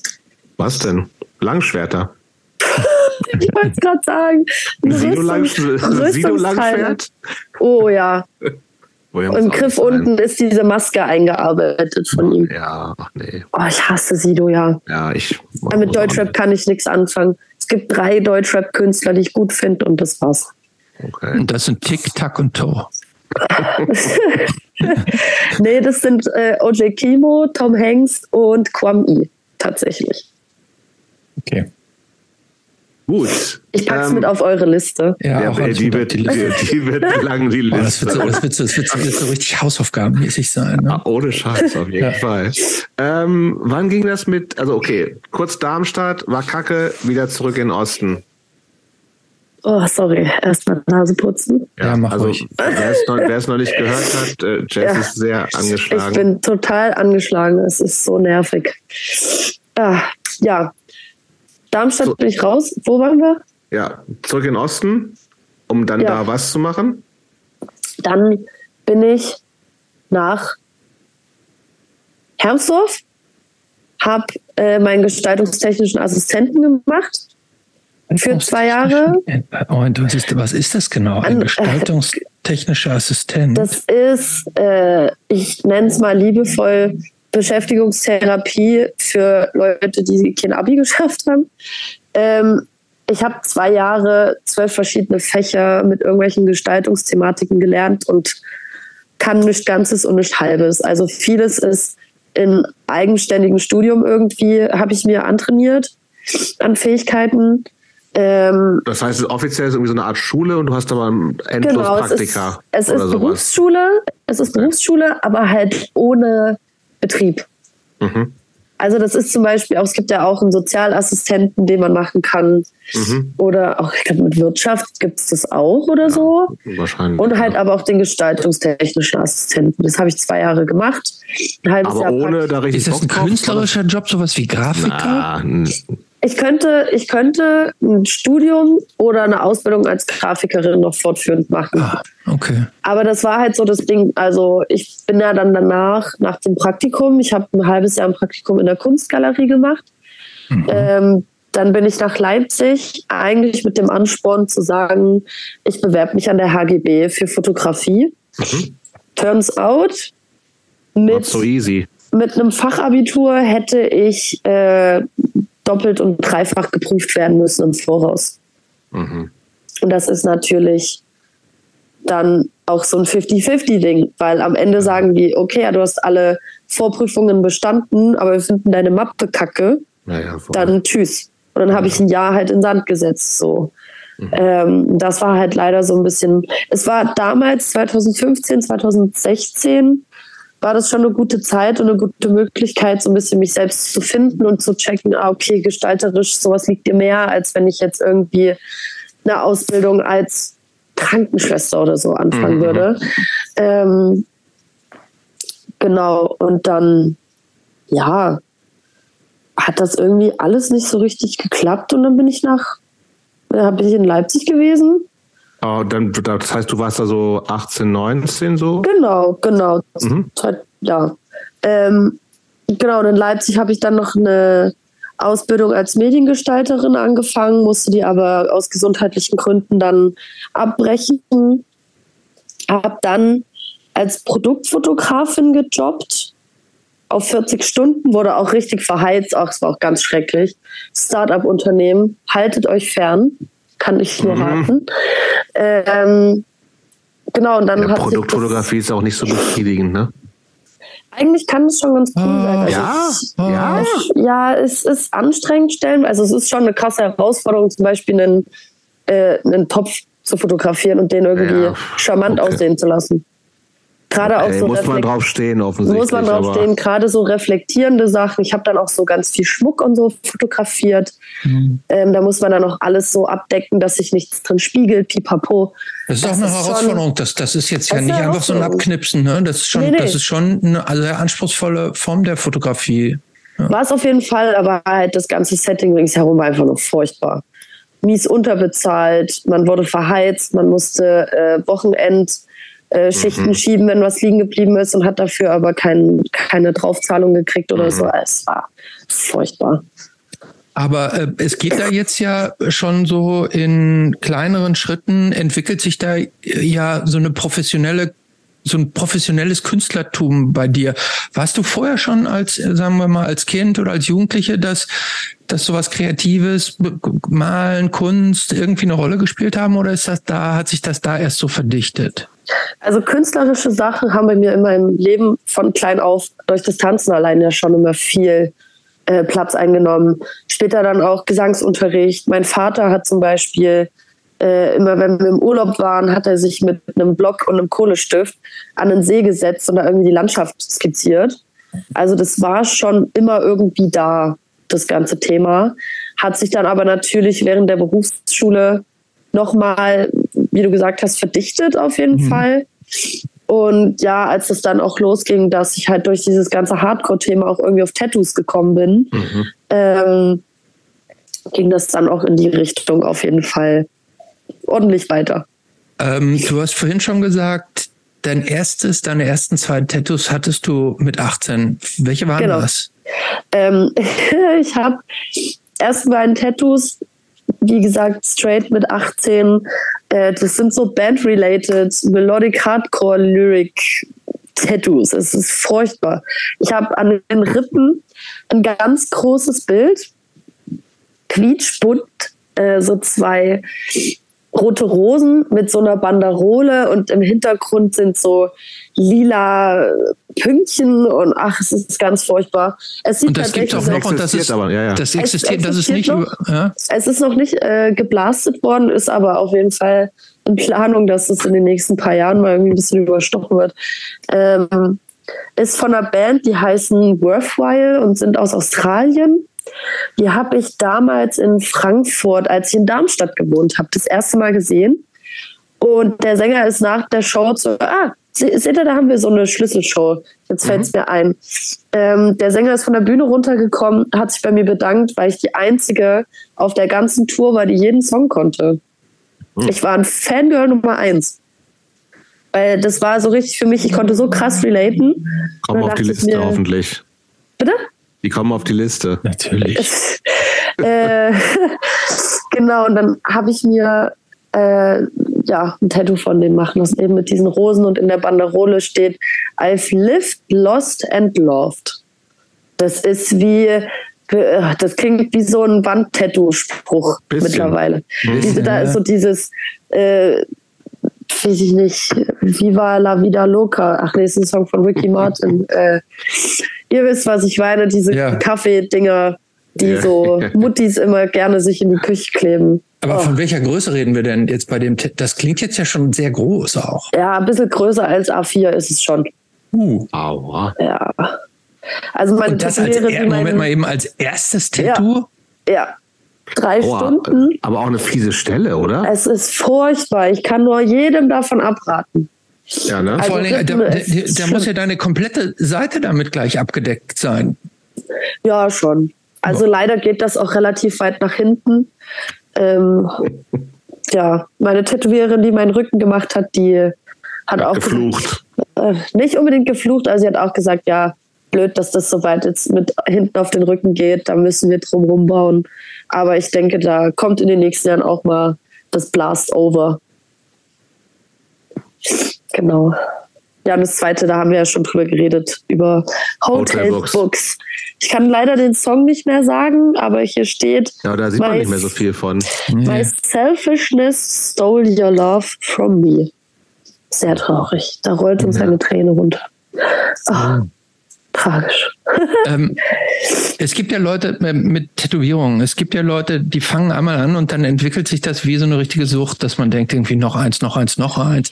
Äh, war das bei dir auch tatsächlich so, dass, dass du das sofort so, dass das total angefixt war von Tattoos? Ja, ja, es war furchtbar. Zu leiden meiner Mutter. Ich habe tatsächlich ähm, vor, wann war das denn? Ach, ich glaube, da habe ich ähm, ich habe ja schon, ich war schon mal zu Gast in einem Podcast und da mhm. habe ich die Story, glaube ich, das erste Mal auch erzählt. Vielleicht erzähle ich auch Quatsch oder ich habe es vorher schon erzählt, ich weiß es gerade nicht so genau. Auf jeden Fall habe ich mit so 19, 20 habe ich mit meinem Onkel zusammen meine Wii verkauft über eBay, damit ich mir Tattoos machen kann. Und mein Onkel hat mich jahrelang bei meiner Mutter gedeckt und gesagt, na, ich habe die Wii ich spiele mit mhm. der. Ich, war, ich will mit der jetzt spielen, ihr kriegt die nicht wieder. Dann habe ich die aber verkauft für. Das ist so eine Form von Beschaffungskriminalität, oder? Schon ein klein wenig, ja. ähm, ja, und dann habe ich halt angefangen, mir die Arme voll zu stickern ich habe mir von, den, von dem Geld von dieser Wii ähm, auf einer Convention in Saalfeld damals mhm. was stechen lassen. Und zu meinem Glück waren das nicht irgendwelche Wald- und Wiesentätowierer, sondern schon, also gerade der Alex Wild ist eine große Nummer im äh, Tattoo-Game. Äh, der tätowiert auch irgendwo im Westen, ich weiß es leider gerade gar nicht wo, in Stuttgart, glaube ich. Ähm, riesige Nummer und von dem habe ich ein Tattoo. Das ist schon, also ich bin ganz froh, dass da meine Wahl früher schon relativ Glück war schon mal relativ wahrscheinlich. picky damals okay. schon. Und, Aber ähm, äh, das, das wäre jetzt mal eine Frage gewesen. Hast du ähm, hast du oder ab welchem Zeitpunkt hast du hast du dir da so eine Art Stil und Strategie überlegt? Also was dein Stil werden soll und was wie tätowiert sein soll? Mm. Es war durch das ganze Hardcore-Ding, dadurch, dass ja auch durch so Sachen wie Tumblr und später auch Instagram hat man ja so ein vorgefertigtes Bild von so einem, von so einem Hardcore-Kid in Anführungsstrichen irgendwie schon so vorgesetzt bekommen. Man braucht ein cooles Segelschiff, man braucht eine coole Eule oder einen Kompass als mhm. Tattoo. Mhm. Da war schon so diese, diese Richtung für so Traditional Tattoos vorgegeben. Aber ich sag mal so, ich habe mich dem nie so richtig hingegeben. Also ich kann zum Glück sagen, ich habe nicht solche, äh, solche Fehltritt-Tattoos. Ähm, so richtig klar ist mir das dann erst geworden, wo es mit mir, meinem Körper und meinen Tattoos hingeht, als ich dann auch erst so richtig in den Tattoo-Kontext auch selber als Tätowiererin eingetaucht bin mhm. und mich auch richtig mit der Materie beschäftigt habe. Natürlich auch viel durch Außeneinfluss, durch meine Kollegen und durch den Shop, wo ich jetzt vier Jahre gearbeitet habe.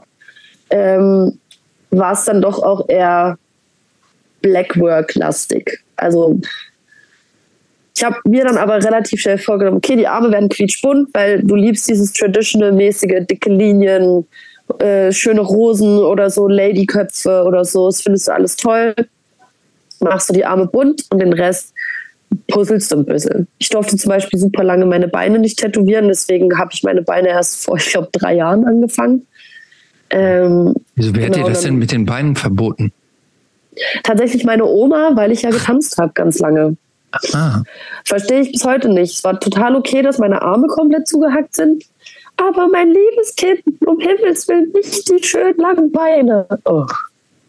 Habe ich nicht na gut, verstanden. Mit da, aber mit, na klar, wenn die tätowiert sind, dann behindert das ja die Bewegung auch vermutlich, ne?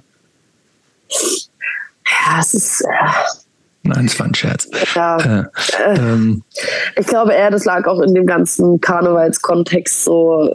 Da wird man ja dann doch auch sehr sexualisiert leider dargestellt, ob man das möchte oder nicht. Aber oh. kurze Röckchen und dann, mhm. wenn da Tattoos rausgucken, das sieht natürlich nicht ansprechend aus. Ja, das ist Aber wie, wie lange hast du das denn gemacht? Tatsächlich. Bis, bis zu welchem Alter? 2015, also 18, 19, 20. Okay. Ist das ja. Karnevalskontext, ist das so Cancan-Tanzen oder was ist das? Naja, also Mariechen, ne? Ja, aber ist das nicht dieser Tanz, ist das nicht so ähnlich wie, wie dieses, wie diese so Moulin Rouge-mäßig Beine hoch? Nee, also Nein, so naja, wenn es thematisch, thematisch kann man das schon mal machen. Habe ich auch mal tatsächlich getanzt, so ein Cancan, aber ja, es ist jetzt nicht eigentlich, also nicht. Der gehört ja nicht im Kern zu, ne? Nee. Na gut. Nee. Okay. Machen wir äh, jetzt weiter noch beim Tattoo oder gehen wir jetzt zu Bands? Nee, wir lassen erstmal Bands machen. Tattoo machen wir, finde ich, danach ja. richtig. ähm, wie bist du, also dann, wir sind ja schon 2016, das heißt, du bist nach Leipzig gezogen. Äh, wie, was war denn in Leipzig so die ersten Anlaufpunkte für dich? Da gibt es doch wahnsinnig viel. Äh, also, also ist ja dann eine große Stadt, die auch so viele, so ihre kleinen verschiedenen Subszenen und Genres haben. Wo, wo bist du da wie untergekommen, falls überhaupt? Boah, tatsächlich nicht richtig untergekommen. Ich bin dann einfach immer zu den Sachen, die sich halt wie angeboten haben. Mhm. So ähm, in Zorro oder in das Atari, in das Plug. Okay, also schon dann auch so die ganzen kleinen. Genau, Läden. tendenziell okay. dann doch auch eher die ganz kleinen Sachen in die Stö zum Beispiel mhm. auch. Ähm, aber aber hat sich das für dich irgendwie, also war das was, was du vorher schon kanntest aus den ganzen kleinen DIY-Läden und hat sich das nochmal anders angefühlt als Sachen, die du vielleicht vorher, also wie gesagt, bisher, was du an Konzerten gesagt hast, es waren also entweder Sachen, die ich nicht kenne oder halt diese, äh, ähm, wo ich das Gefühl habe, es ist so ein bisschen professioneller, weißt du, sowas, diese ganze Empiricon-Geschichte, wo du sagst, ne, da ist, wo es, also das vorurteilsmäßig für mich so mehr klarer ist, da ist das Publikum, da ist die Band, das ist so ja. ein bisschen so getrennt. Und aber jetzt die Läden, die du nennst, würde ich sagen, das ist ja letztendlich scheißegal. So, oder das ist so ein bisschen also viel mehr dieser DIY-Spirit. Voll, voll. Also ich glaube, dadurch, dass ich das auch nur so kannte, habe ich mich dann doch auch eher zu so kleineren Locations angezogen gefühlt. Mhm. Und bin auch immer noch ein großer Fan davon, zu kleineren Veranstaltungen zu gehen. Einfach auch um, keine Ahnung, man kennt eine Band, aber die zwei Voracts nicht. Naja, dann gehe ich am Abend raus und kenne halt drei Bands. So, mhm. ist ja auch irgendwie cool. Ähm, große Konzerte bin ich hier in Leipzig nur zu denen gegangen, also halt, ich sag mal, kommerziellere Sachen, ähm, wo ich dann auch wirklich sowas wie Fan war. Mhm. So. Aber eigentlich waren dann doch auch eher kleinere Läden, eben, die ich halt aufgezählt mhm. hatte, dann doch eher meine Anlaufstelle, genau. Einfach auch, weil es vertrauter ist. Hm, hast du dich da willkommen gefühlt? Oft ist es ja auch so, dass es ein ziemlich mhm. geschlossener Kreis ist. Ne? Dann kennen sich oder alle. bestimmten Codes entsprechen. Bestimmte oder sowas. Ne? Codes. Mhm. Ähm, so. Nicht direkt. Also ich finde, man muss so wie in einem Quartettspiel die und die und die und die Sachen kennen, die Bands und so, um dabei sein zu können. Ähm, ja, ja, das ist das, das kann das das kann ja auch ganz schön abschreckend und einschüchternd und äh, unwillkommen sich so anfühlen. In Leipzig hatte ich es jetzt nicht unbedingt, muss aber ehrlich sagen, dass im Allgemeinen deutscher Hardcore sehr elitär ist. Egal in welche Richtung und egal in welche welches Sub-Genre man schaut. Ähm, hm. Man ist sofort raus, wenn man nicht die 90s Hardcore-Band XY kennt, hm. zum Beispiel. Oder wenn man nicht das und das Neueste gehört hat oder so. Ähm, bin ich kein Fan von, wenn ich als Gast irgendwo hingehe, ähm, ist mir das dann aber auch eigentlich wurscht. So, also ich war jetzt, also wenn es jetzt auch um Dresscode und sowas geht. Mhm, ich war jetzt erst letztens, ich war jetzt erst letztens im UT äh, mit meinem besten Freund, mit JP von Spoon. Ähm, und wir haben uns Spectral Wound angeguckt. Und ich bin da einfach mit, mit weißen Cowboystiefeln hin, weil mhm. I don't care. Not, so yeah. ist mir komplett egal. Ähm, ja, ich weiß halt auch irgendwie nicht so richtig, wo sich das jetzt die ganzen letzten Jahre hin entwickelt hat, dass dieses ganze Prinzip von Unity, Hardcore ist eine Familie Zeug, wo sich das hinentwickelt hat, weil davon merke ich nichts. Und man fühlt sich oft unwillkommen, man fühlt sich manchmal willkommen, aber das ist dann auch oft so ein 50-50-Ding. Wie gesagt, hier in Leipzig als Gast habe ich da jetzt nicht so krass drauf geachtet, um ehrlich zu sein. Da mhm. war mir das dann immer so ein bisschen wie Wurst. Ich war halt da, habe mein Zeug gezahlt und bin gegangen. So. Aber ja. Das heißt, ja. du bist aber nicht so, also ich glaube, wir, wir haben relativ häufig mit Leuten schon gesprochen, wo also da, auch die Erfahrung gibt's immer wieder. Also das ist auch, finde ich, total wichtig zu reflektieren, dass es irgendwie wirklich so ähm, gar nicht so easy ist, ne? Und dass man irgendwie äh, ja, schon so, so ein elitäres Ding so ein bisschen dabei ist, aber gleichzeitig ist natürlich gerade in diesem DIY-Kontext ja schon oft so ein Spirit von irgendwie so, ey, ich habe Bock da mitzumachen, irgendwas, ich mach bei, ich mache jetzt auch ein Band Fancy in XY. Das hattest du am Anfang aber gar nicht so richtig, oder doch? Also weil es, wir haben viele Leute, du rutschst dann irgendwie da rein, weil dann wird dann noch wer für die, für die Kasse gebraucht oder du machst Theke mit oder oder oder. War ich nie irgendwo mit involviert. Mhm. Nie. Ich hatte es jetzt tatsächlich mir eigentlich vorgenommen, auch ein Fanzine zu machen. Mhm. Gerade weil ich irgendwie das Gefühl habe, dass ähm, es Fanzines in, im deutschen Hardcore gibt, die einfach mir zu elitär sind, zu sehr ähm, nur ein Subgenre pushen, wo ich mir denke, na ja, komm, es gibt doch aber auch noch die Band und die Band und hört doch auch mal das und hört doch mhm. auch mal jenes. Ähm, es ist einfach, ja, sehr elitär. Aber ja, wie gesagt, so richtig in so einem DIY-Kontext mitgemischt, außer halt damals in meiner Heimatstadt, wo ich selber ähm, Shows organisiert habe. Ach stimmt, das erzählt. Sorry, ja, genau. Aber, du beschäftig, aber du beschäftigst dich schon sehr viel auch mit, mit Musik ne? und mit anderen ja. Bands und was neu ja. rauskommt und so. Ne? Denn auch das ist ja keine Selbstverständlichkeit. Ne? Also man, mhm. man kann es ja auch gut finden, ohne alles zu kennen und, und jeden neuesten Trend auch so tatsächlich so auf dem, auf dem Zettel zu haben. Ne? Das ist ja, äh, das ist ja kein, kein Wettbewerb, äh, das alles so Eben. zu kennen. Und das ist es halt, uns vergessen Leute halt oft, habe ich das Gefühl. Mhm. Es ist einfach Musik hören. Und ob ich jetzt Band XY kenne oder nicht, ist doch egal. So. Es ist, es ist, ich finde es ja eigentlich, ich finde es ja eigentlich eher sogar gut, wenn man dann auch auf neue Sachen aufmerksam wird und wenn ja. einmal sagt, genauso wie wir, Jobs und ich, wir werden ja nach diesem Gespräch werden wir mit einem ganzen Füllhorn von neuen Lieblingsbands irgendwie äh, rausgehen. Wahrscheinlich. Hoffentlich. Hoffentlich. Ähm, da habe ich euch noch nicht mal meine aktuellen Lieblinge genannt. Nee, Nein, das kommt ja alles noch dazu. Äh, aber jetzt erklär uns doch mal, wie ist denn Swoon überhaupt zustande gekommen? 2016 war das, richtig? 2016 ist Swoon eigentlich so ein bisschen durch so einen Zufall irgendwie entstanden. Ich habe diese Shows organisiert und habe irgendwie über einen Kontakt ähm, wurde ich an JP weitergeleitet.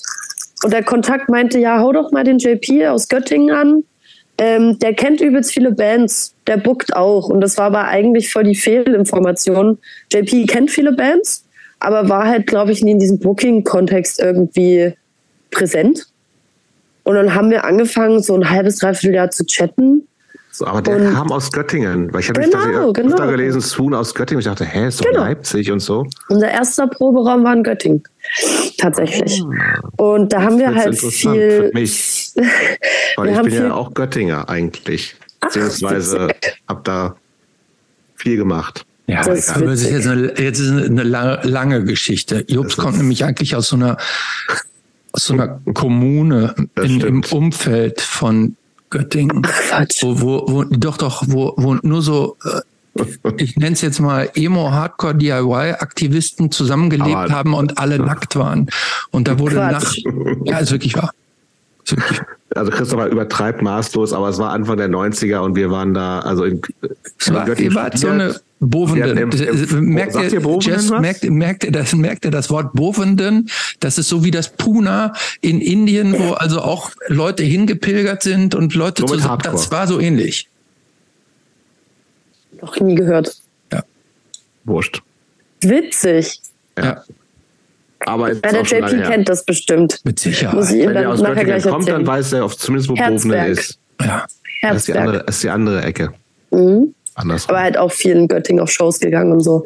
Naja, jedenfalls habe ich dann mit dem guten JP connected und ähm, irgendwann meinte er so, ja, ich bin bei meiner alten Band raus. Der hatte nämlich vorher schon in einem, auch in einer Melodic Hardcore Band gespielt. Oder Metalcore, ich weiß es gar nicht mehr. Ähm, ist da raus und dann meinte er so, ja, lass doch eine Band machen. Ich so, ich weiß nicht, ob ich das kann ja, kriegen wir schon hin. Ich hatte halt zu dem Zeitpunkt auch noch ähm, Gesangsunterricht für Jazz und Pop, Stimmbildung. Ähm, ja, und dann hatte ich meinen Führerschein und dann bin ich immer nach Göttingen gepilgert. Tatsächlich. Und dann. War da, gab es da die Autobahn schon? Ja. Oh, Quatsch, du stellst Fragen. Keine Ahnung. Du bist da über die Autobahn gefahren. Naja, bestimmt. Ja. Okay. Aber ich bin immer in Nacht- und zu meiner Zeit, Zu meiner Zeit war von Göttingen Richtung Osten echt Pain in the Ass. Also es hat ewig gedauert und da gab es beschissene Straßen, aber es war halt auch so kurz Nachwendezeit. Ja, gut, und deine ja, gut. Kommune muss man natürlich auch sagen, die war so abgelegen, auch mit Absicht von der Zivilisation abgetrennt. Das waren so Höhlen. Dass, dass, dass man da überhaupt rein und raus kam, war ja schon eine Schwierigkeit wegen den, den hohen Sicherheitsvorkehrungen da. Okay, whatever. Sorry. Hätte ich mir gerne mal angeguckt. Ja, crazy, was da abgelaufen ist. Mhm, genau. Funny. Ja, funny. Äh, gut, gut, okay, dann habt ihr, aber ihr, bisher weiß ich nur von zwei Leuten. Äh, ja, zwei ja. Leute ist es nicht die Band. Nee, ähm, Swoon hatte irgendwie über die Jahre sehr viele Besetzungen. Aber der JP und ich sind immer konstant geblieben, weil wir ah. hatten immer Pech, dass es halt musikalisch nicht gematcht hat, dass äh, Leute das wichtiger fanden, auf Shows lieber sich zuzusaufen, als halt irgendwie mit den Leuten zu connecten und sich irgendwie auf ein äh, tightes Set zu konzentrieren und so. Ähm, und da ist es, es ist uns nie leicht gefallen zu sagen, hey, wir nehmen das hier ernst, wir wollen irgendwie vom Fleck kommen, tut uns leid, aber das wird nichts. Ähm, das war noch nie schön und wird wahrscheinlich auch nie schön sein. Aber jetzt endlich sind wir final in einer Besetzung, wo ich sage, oh bitte geht nicht weg und macht für immer mit mir Musik. Es wird auch mal langsam, es wird auch mal langsam Zeit, ne? Denn also es gibt nicht so viel. Ja, genau. Ihr habt seit 2016, ihr habt gleich im ersten Jahr habt ihr das ein erstes Tape, ein erstes Demo rausgebracht. Genau. Ähm, das ging ganz schnell. Dann zwei Jahre später noch eins. Mhm. So, Mikroauflagen, glaube ich, irgendwie nur ein paar, 250 Stück so. Und dann, also das ist es alles, was es bisher gab. Und dann gab es jetzt im Juli diesen Jahres einen neuen ja. Track. Ja, ja. Ich glaube, das ist zu verschulden, einfach weil wir so viele Besetzungswechsel hatten. Mhm. Corona uns vor allem auch mhm. reingekrätscht hat wie die Sau. Ähm, und Corona natürlich niemanden irgendwas gebracht hat, sei es in Produktivität, Kreativität, gar nichts. Es war einfach frustrierend und belastend für alle. Ähm, ja, Spoon hat eine DNA, aber Swoon wird jetzt gerade in der Besetzung, wie wir jetzt sind, final, glaube ich, endlich wie fertig entwickelt. Weil es war jetzt all die Jahre JP und ich, was gut war, was sehr gut war, weil die Resonanz zu den äh, zwei Releases, die wir haben, ist ja natürlich sehr gut. Mhm. Äh, aber ich glaube, jetzt so langsam mit gerade auch JP und ich sind jetzt an, an so einem Punkt, wo wir auch ein bisschen gefestigter mit uns sind. Und Swoon vor allem, weil wenn man sich die erste EP anhört, da ging es uns schon nicht so gut, auf jeden Fall. Viel, es wird viel Depression und viel Abweisung äh, thematisiert. Ähm, in der zweiten EP geht es viel auch um Depression und Weltschmerz und äh, all sowas. Ähm, was sagen wir immer? Wir sind äh, pumped and depressed. Aber vor allem sind wir jetzt Ach, nur kann noch. ja was Gutes draußen stehen, krank. offensichtlich. Hm. Auf jeden Fall. Aber Auf dieses in, in, also wenn du sagst, du hast vorher eher so äh, ganz andere Gesangsarten auch ein bisschen gelernt, gemacht. Mhm. Ähm, ist dir das sofort leicht gefallen, in so einer Band zu singen und auch so ähm, präsent zu sein? Ich, meine Vermutung ist ja, weil du quasi ja Bühnenerfahrung hast und dieses Tanzding. Ich merke gerade so ein bisschen, wie ich mir das äh, ähm, also ich, ich gebe dem, glaube ich, gefühlt zu wenig Wertschätzung, weil ich das Gefühl habe, das ist so, ja, man tanzt halt so, wie, aber das ist ja auch total ein Ausdruck von und von, also damit kann man sich ja super ausdrücken und es macht ja, wenn man sich damit beschäftigt, ist ja genauso eine Kunstform wie Musik oder Schreiben oder sonst irgendwas. Ähm, mhm. Ähm, aber wie gesagt, meine Vermutung ist, das hat es dir wahrscheinlich leicht gemacht, irgendwie auch so im Mittelpunkt zu stehen, was man ja als Sänger, Sängerin automatisch so ein bisschen ist? Ich muss tatsächlich sagen, ähm, für mich waren das schon immer zwei verschiedene Schuhe. Mhm. Das Tanzen, also mit Tanz im Mittelpunkt stehen und mit Band oder genau, ja, mit Band oder halt eben Hardcore im Mittelpunkt stehen. Weil ich ähm, gerade was das Tanzen anging, sehr eingespannt war, familiär. Ähm, und ich musste viele Auftritte machen, wo, wo es dann halt eben nicht darum ging, mich auch mit der Kunstform auszudrücken. Mhm. Das kam dann erst, als ich dann ein bisschen eigensinniger geworden bin und gesagt habe, hey, ich will auch mal äh, mit anderen Dozenten und Dozentinnen arbeiten und irgendwie lieber mal Hip-Hop machen. Ich habe auch mal Musical Dance mal für eine Woche in so einem Camp gemacht. Mhm. Ähm, aber dadurch, dass Tanz für mich immer eher so was, es klingt so gemein, wenn ich sage, dass es was Aufgezwungenes war, aber es war halt einfach unsere ein eigenes Ding. Es war unsere Familienaktivität. Ja, ja. Das war so wie okay. mit, mitgehangen, mitgefangen so. Ja, macht total Sinn. Genau, Im, Zweifel auch, im, im, Zweifel auch durch viel Disziplin so reglementiert, oder? Klar. Voll, voll. Und es war halt auch jedes Wochenende umgezogen, wieder in so ein Kleidchen reingeballert, mhm. komplett übertrieben geschwingt und dann das Lächeln bis hinter die Ohren geklemmt und ab geht's. Das war dann wirklich nur noch Autopilot, die halbe, dreiviertel Stunde Programm durchziehen und wieder heim. Mhm. Und ich muss auch mittlerweile immer noch sagen, ich habe jetzt schon größere Shows gespielt. Ich habe vor ausverkauften Hallen gespielt. Ich habe vor zehn Leuten auf kleinen Hardcore-Geburtstagen gespielt. Ich muss ehrlich sagen, ich scheiß mir jedes Mal in die Hose. Weil das mhm. ist für mich was komplett anderes. Ganz am Anfang, als wir noch äh, die erste EP immer gespielt haben, war es natürlich noch, noch emotional aufgeladener. Ich habe auch ganz oft geweint ähm, bei Shows. Und jetzt mittlerweile ist es, ähm, es ist auch in Fleisch und Blut übergegangen, aber ich merke trotzdem noch sehr oft, dass gerade wenn wir Floor-Shows spielen, ich kriege das nicht in die Leute anzugucken. Ich mag das, ich mag das nicht, wenn ich ehrlich bin, im Mittelpunkt zu stehen.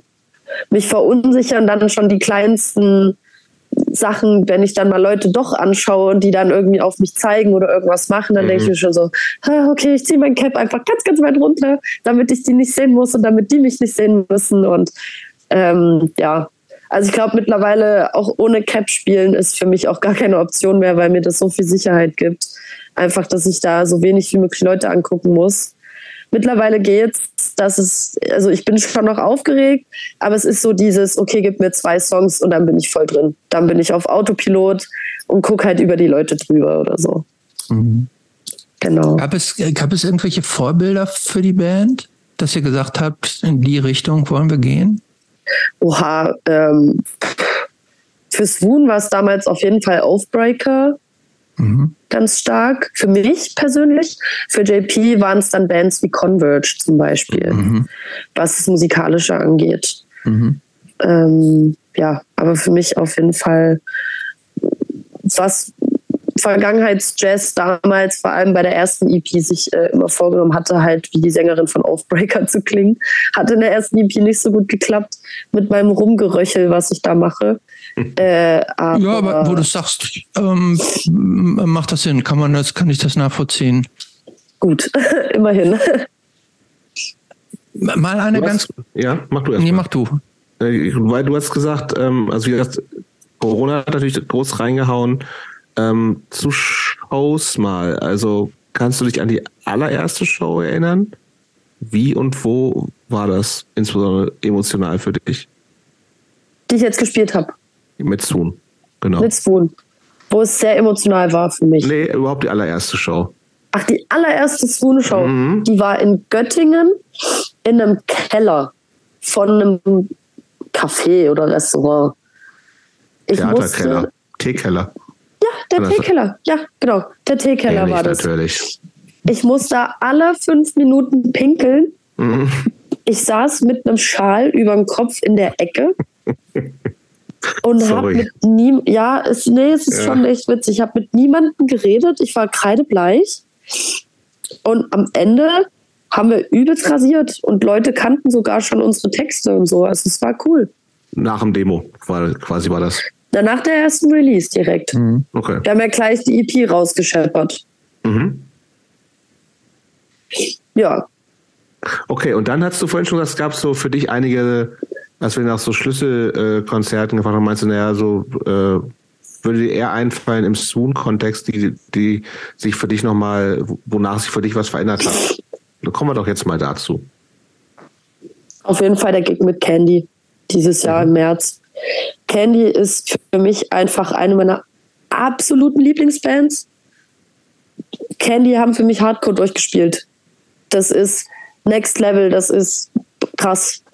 Und dann waren die auch noch nett. Klingt blöd, aber dann waren die auch mhm. noch nett. Und das war für mich einfach ähm, krass.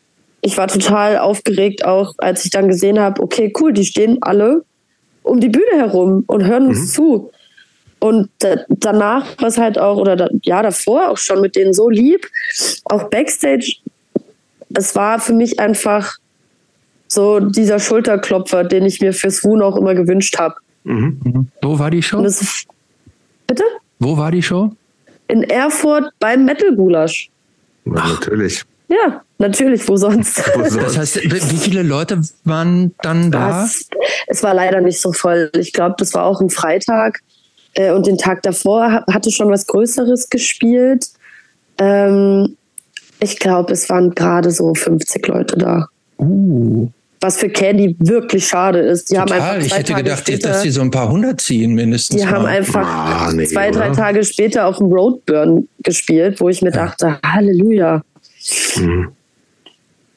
Aber 50 Leute können doch mega geile Shows sein. Ich hätte auch nur vor drei Leuten gespielt und trotzdem hätte ich gesagt, ich habe ein Candy gespielt. Mhm. So. Also das okay, gibt es noch mehr Shows? mit Swoon direkt? Mhm. Wahrscheinlich die erste Show nach Corona auf dem RTS letztes Jahr. Ähm, RTS musste man Achso, das RTS ist das äh, Return to Strange. Return to Strange Festival in mhm. Querfurt. Da haben wir gespielt letztes Jahr. Und es war, oh, es war, das war das erste Konzert für unseren Drummer, für den Louis. Und Louis war so doll aufgeregt. Louis hat noch nie in einer Band vorher gespielt, nur halt in einer Schülerband. Cool. Ähm, ja, er kann sagen, er hatte seinen Swoon-Einstand einfach auf einem Festival. Halt auch auf einem Line-Up, wo wir dann auch mit Gate Creeper gespielt haben. Das ist halt natürlich schon der Ritterschlag mit dem Schwert, was noch nicht an meiner Wand hängt, so nach dem Motto. genau. Aber das war auch auf jeden Fall so ein Schlüsselmoment, wo, oder als ein Schlüsselkonzert, wo ich wirklich sage, das war schon cool. Das hat das also auch gut geklappt, ne? obwohl der ähm, seine Premiere da hatte. Es war okay, es war okay.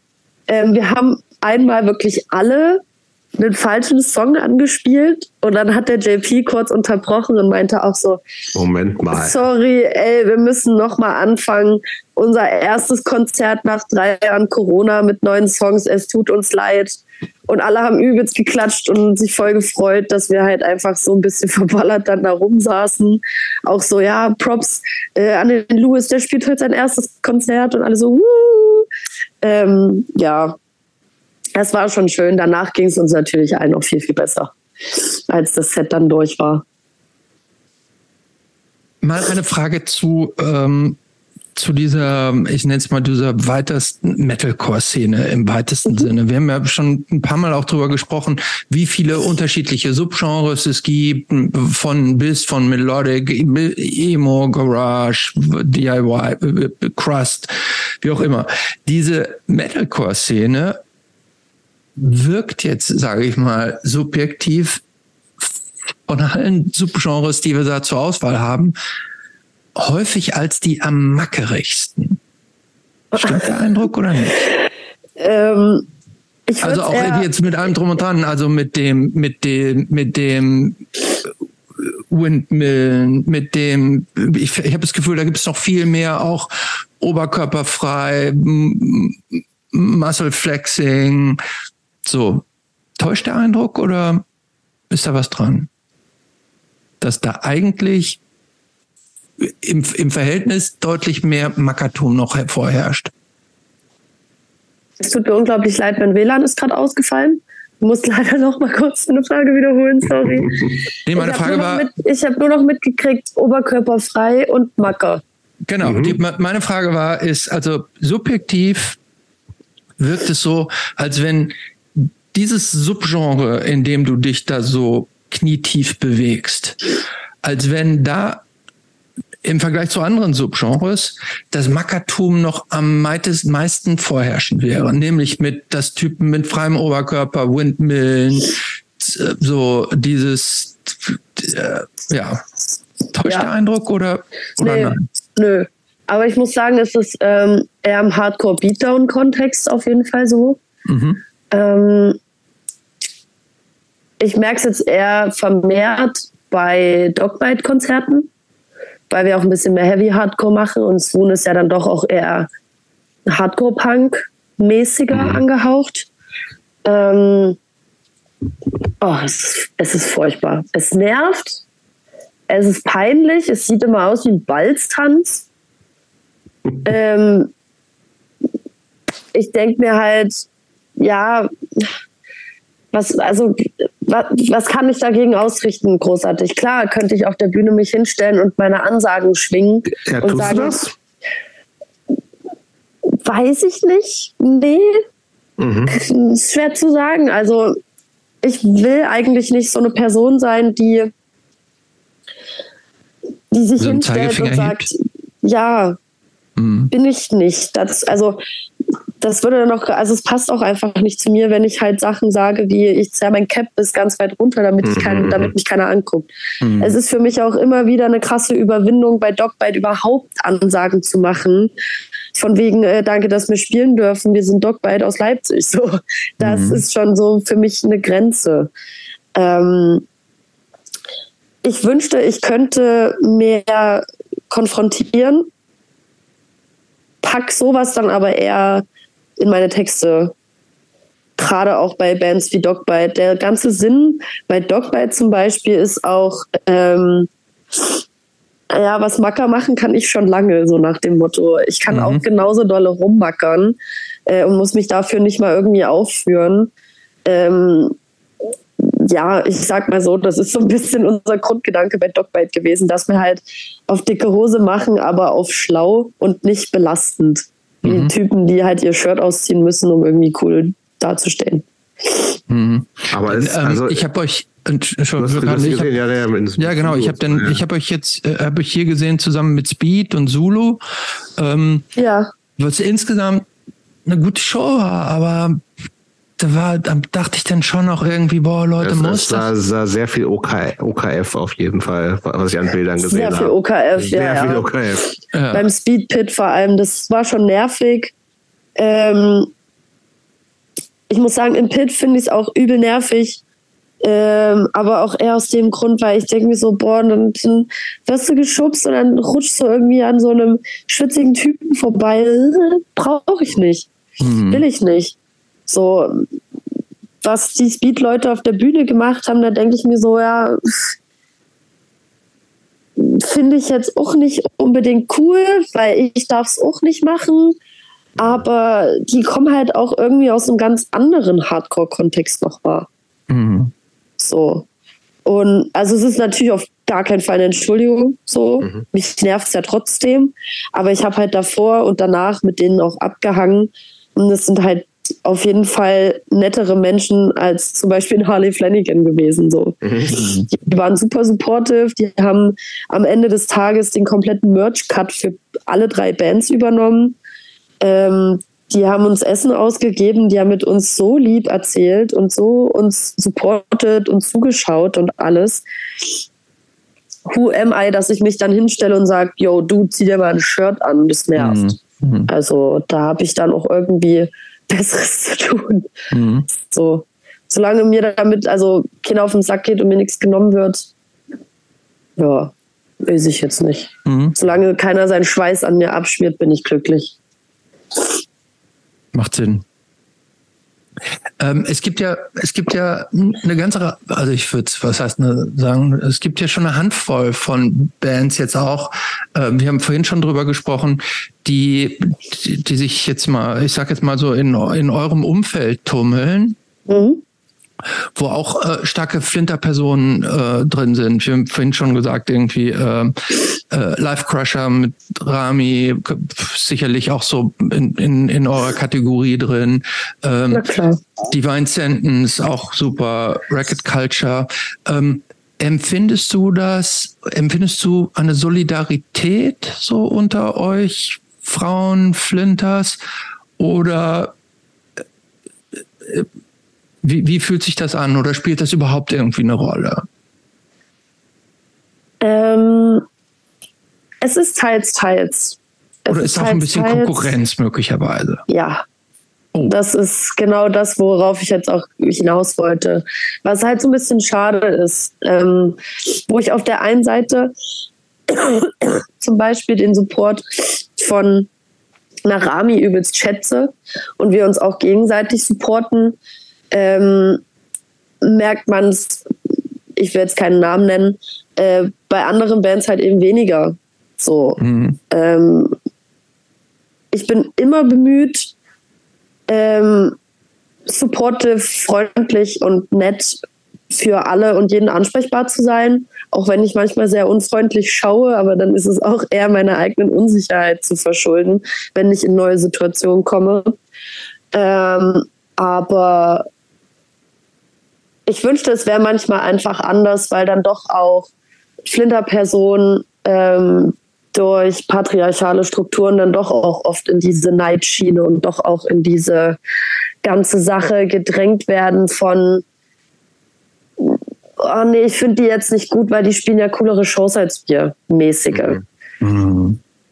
Ist jetzt meine Vermutung. So, mhm. warum da vielleicht von einigen Bands mehr Support und von anderen Bands weniger Support kommt. Mhm. Ich für meinen Teil kann nur sagen, ähm, ich bin immer dafür, dass äh, Flinter-Personen in Bands supported werden. Ich bin immer dafür, dass Frauen ähm, oder Flinter halt allgemein gerade auch in präsenteren Rollen in Bands auch irgendwie einen Platz einnehmen.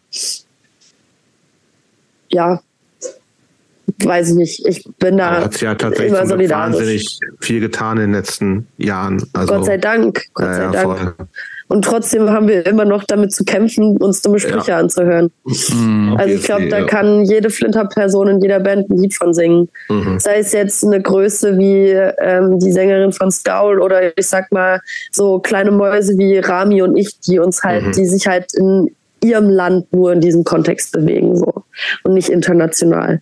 Es ist es ist einfach nur noch es ist nur noch nervig. Es wird besser, man, an manchen Stellen merkt man das, ähm, dass es dann halt egal ist und die Leute sich einfach nur freuen, mit uns auch mal zu connecten oder mal zu quatschen oder mhm. irgendwas. Aber dann gibt es auch wieder welche, da denkt man sich so, oh, bitte quatsch mich einfach nicht voll. Ja. Mhm. Aber man muss ja trotzdem sagen, also ich finde, ähm, ich, ich finde es ja schon ein großer Schritt nach vorne, dass äh, dass es diese ganzen Bands irgendwie gibt mit starken Flinterpersonen so und und auch Fall. dass so Bands wie wie Scowl oder Gel und so weiter wie wie dass die dass sie auch die Anerkennung kriegen, die sie verdienen. Ne? und ähm, und äh, ich würde tatsächlich behaupten, dass sie die meine Behauptung, aber vielleicht stimmt's nicht. Ich glaube, die werden wirklich auch als Band anerkannt, ne? Und nicht weil da jetzt eine Frau oder Flinter-Person singt, so, sondern die werden die sind als, als eigenständige Band genauso wie Na eine klar. Männerband ähm, anerkannt genau. und spielen auf Augenhöhe mit denen und ähm, das ist, glaube ich, schon mal ein, ein, großer Schritt nach vorne. Und so, du hast gerade gesagt, so kleine Mäuse, so wie du und Rami, ich, ich, finde, ihr seid da, nur weil er jetzt nicht international den Erfolg habt, ähm, finde ich, äh, kann man euch äh, ohne Zögern und ohne, ohne Scham da in die gleiche Kategorie packen. Ne? Also nur weil, nur weil eine Band jetzt irgendwie international größer ist und irgendwie erfolgreicher ist, ähm, das ist ja eigentlich das Gute auch im Hardcore, dass, dass man sich nicht vergleichen muss. Ne? Und das äh, Erfolg also messbarer Erfolg eigentlich irrelevant ist. Ja, nee, stimme ich dir zu, auf jeden Fall. Dem ist nichts hinzuzufügen. Sollen wir ähm, mal vielleicht einen Cut machen? Ich würde noch eine Sache gerne ja, wissen. Okay. Äh, ein, ähm, und zwar, wir haben eben schon über eure nicht so ganz große Produktivität gesprochen, hast erklärt mit, mit äh, Corona und so weiter. Kommt denn da jetzt auch mal irgendwann ein Album raus? Oder spielt, uh. spielt sowas wie Alben in deiner Generation gar keine Rolle mehr? Das ist genau die Frage, die wir letztens alle ganz heiß diskutiert haben im äh, Swoonbite-Proberaum. Äh, Denn ich sag's mal hier so, einen Song zu veröffentlichen, das ist irgendwie so das ist so, als wenn man so, als wenn man den Teil einer Vorspeise kriegt und dann ist schon das Essen schon wieder vorbei. Das ist gut gesagt, ja, so ist es. Ähm, ein Album kommt auf jeden Fall nicht in Frage. Einfach ähm, weil Swoon auch gerade wieder so einen Wandel durchmacht, weil wir noch mal sehr in uns gegangen sind und uns noch mal hinterfragt haben, wie klingen wir denn? Wie wollen wir denn klingen? Was sind unsere, was ist unsere von unserem jetzigen Standpunkt aus, von unserem jetzigen Ich, wie wir uns weiterentwickelt haben, äh, denn jetzt so das Lieblingsgenre und was macht uns so aus und was finden wir überhaupt gut? Ähm, und gab es eine Antwort es wird, drauf? Es gab viele gute Antworten auf jeden Fall, die uns allen sehr gefallen haben. Und bei der letzten Probe auch schon viel dazu gejammt wurde. Es wird kein Album geben, einfach weil der Prozess bis zu einem Album viel zu lange ist. Ein Album, wir haben sehr hohe Ansprüche an uns und unsere Musik. Und ein Album sollte durchdacht sein. Ein Album sollte einen roten Faden haben und sich wie ein gutes Buch lesen lassen sollen. Und an so einem Punkt sind wir noch nicht. Wir haben gesagt, wir stressen uns nicht. Mhm. Ähm, wir machen vielleicht mal jetzt noch mal einen Single, noch mal eine Single oder noch mal eine kleine EP oder mal eine große EP und dann gibt es halt erstmal nur noch erstmal EPs. So. Ein Album, für ein Album ist einfach noch nicht die Zeit gekommen. Auch wenn jetzt viel Zeit verstrichen ist und man produktiver hätte sein können. Aber ich finde, man sollte sowas nicht forcen. Ähm, und ja, ist irgendwie dann, am Ende kommt es unnatürlich rüber und es ist nur so ein 50% geil Ding. Das macht ja dann auch keinen Sinn. Macht total Sinn, ja. Letzte Frage zu Bernd Jobs, bevor wir dann Gerne. wieder zur Tätowierung. Ähm, wie koordinierst du das denn jetzt mit Dogbite und Swoon überhaupt? Ist Dogbite so eigentlich so die Nebenband oder sollen die gleichwertig sein oder? Also Swoon und Dogbite existieren auf jeden Fall losgelöst voneinander nebeneinander her. Ähm, alle meine Bandmitglieder wissen, dass ich beide Bands gleich behandle gleich priorisiere. Ähm, nur hat jetzt irgendwie keiner so richtig damit gerechnet, dass wir mit Dogbite jetzt irgendwie so einen Kickstart hinlegen. Und deswegen war das jetzt in letzter Zeit alles relativ überrumpelnd. Letztes Wochenende war, muss ich auch ehrlich sagen, war schon hart an der Grenze zu, oh je, äh, was tue ich mir da an? Wir haben am Freitag mit Nasty in Essen gespielt mit Dogbite und sind Samstag nach Magdeburg zu einem äh, Festival gefahren, ähm, was über zwei Tage ging. Ähm, und da haben wir als Opener-Slot mit Dogbite gespielt. Ich hatte dann zwei Pausen, also zwei Bands Zeit. Und dann haben wir mit Swoon gespielt. Und danach lag ich wirklich, bis wir losgefahren sind, einfach nur komplett fertig im Bus. Hatte keine Stimme mehr und war komplett reizüberflutet, hab mir was im Nacken gezerrt. Mhm. Es ist einfach, ich muss sagen, für dieses Jahr ist es noch so ein bisschen eine Ach und Krach äh, hin und her Organisation. Aber nächstes Jahr muss ich da ein bisschen durch, durchdachter und vor allem auch durchplanter ran. Ähm, ich ziehe nicht ohne Grund mit meinem Freund jetzt zusammen nach Berlin. Ich möchte natürlich auch meine Zeit mit ihm noch besser nutzen. Ähm, ich muss mein Tattoo-Business in Berlin irgendwie an den Start bekommen. Ähm, und auch irgendwie noch mal so Sachen wie äh, schlafen und mit den Katzen schmusen auch noch irgendwann machen. Ähm, deswegen, genau, ich nehme mal an, ab nächsten Jahr wird da ein bisschen durchdachter geplant. Ähm, apropos Freund, ähm, wir hören das umgekehrt häufig so, dass die, die weiblichen Partnerinnen von irgendwelchen Hardcore-Persönlichkeiten, sage ich jetzt mal, häufig immer nur als Freundin von so wahrgenommen werden. Geht das deinem Freund genauso? Ist der, ist der, ähm, ist, ist dein Freund der Freund von Jazz? ähm, bestimmt auf eine Art.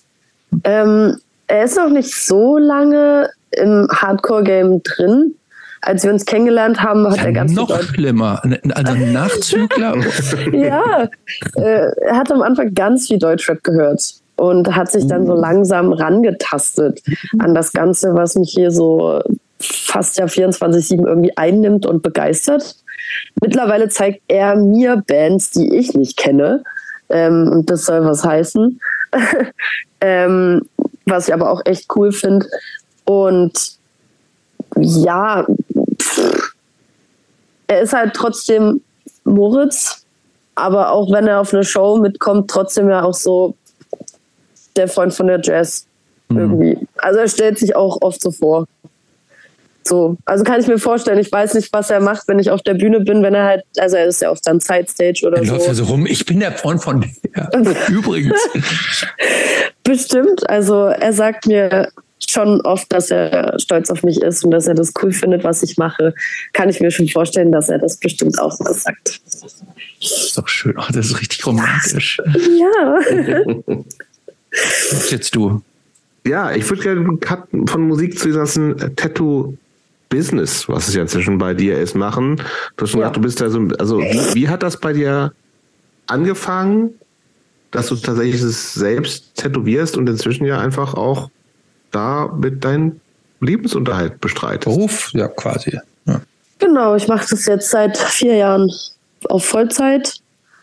Ähm, das ging damals los. Ich habe in diesem unglaublich belastenden äh, äh, Startup-Unternehmen fotografiert. Mhm habe dann damals eine ähm, Freundin kennengelernt, die wirklich eine klassische Tattoo-Ausbildung gemacht hat. Also halt ohne Vergütung Kaffee kochen und den ganzen Tag im Tattoo-Shop mhm. abhängen, sage ich mal.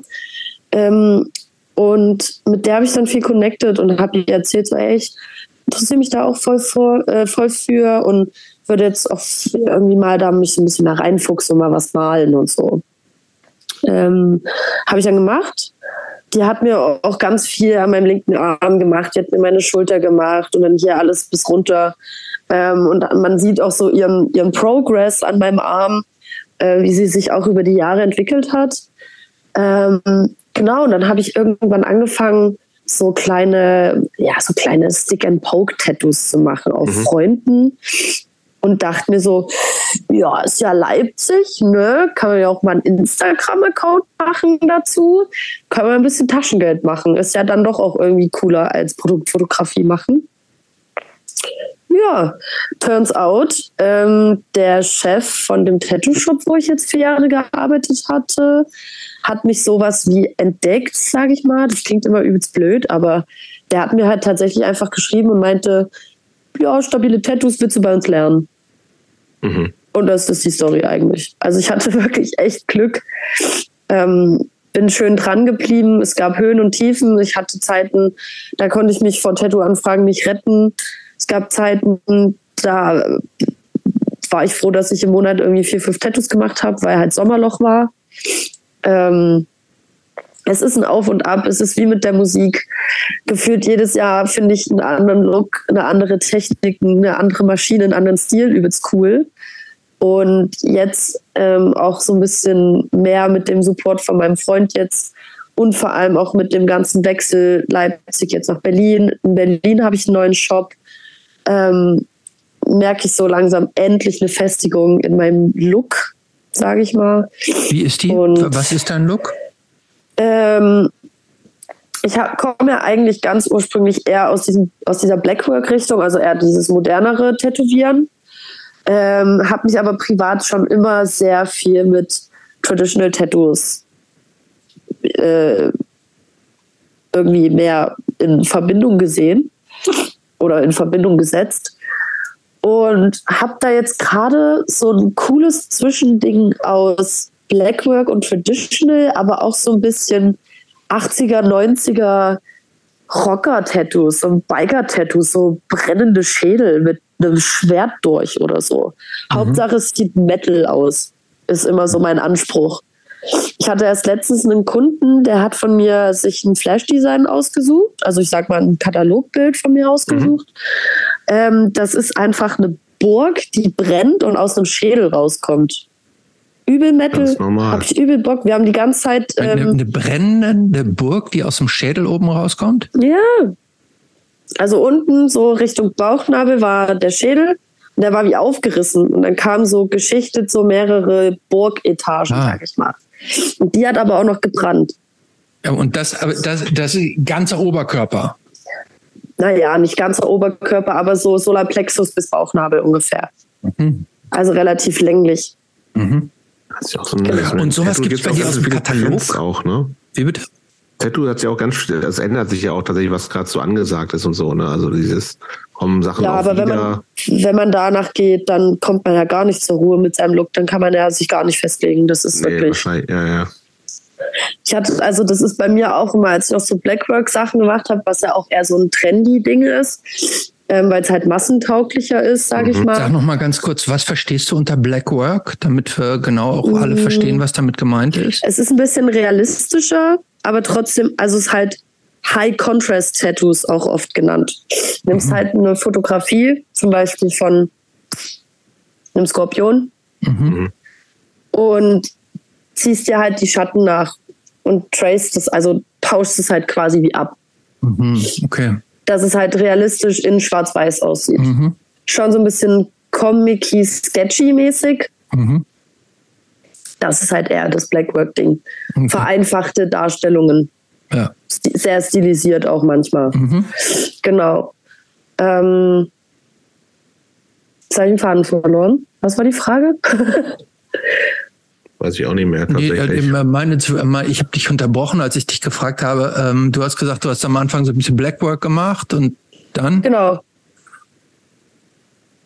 Mit den Trends und Jobs meinte, es gibt diese ganzen Trends. ja, ja, Ach genau, genau, was, ach genau, was ich sagen wollte. Ähm, dieses ganze Trendy-Ding.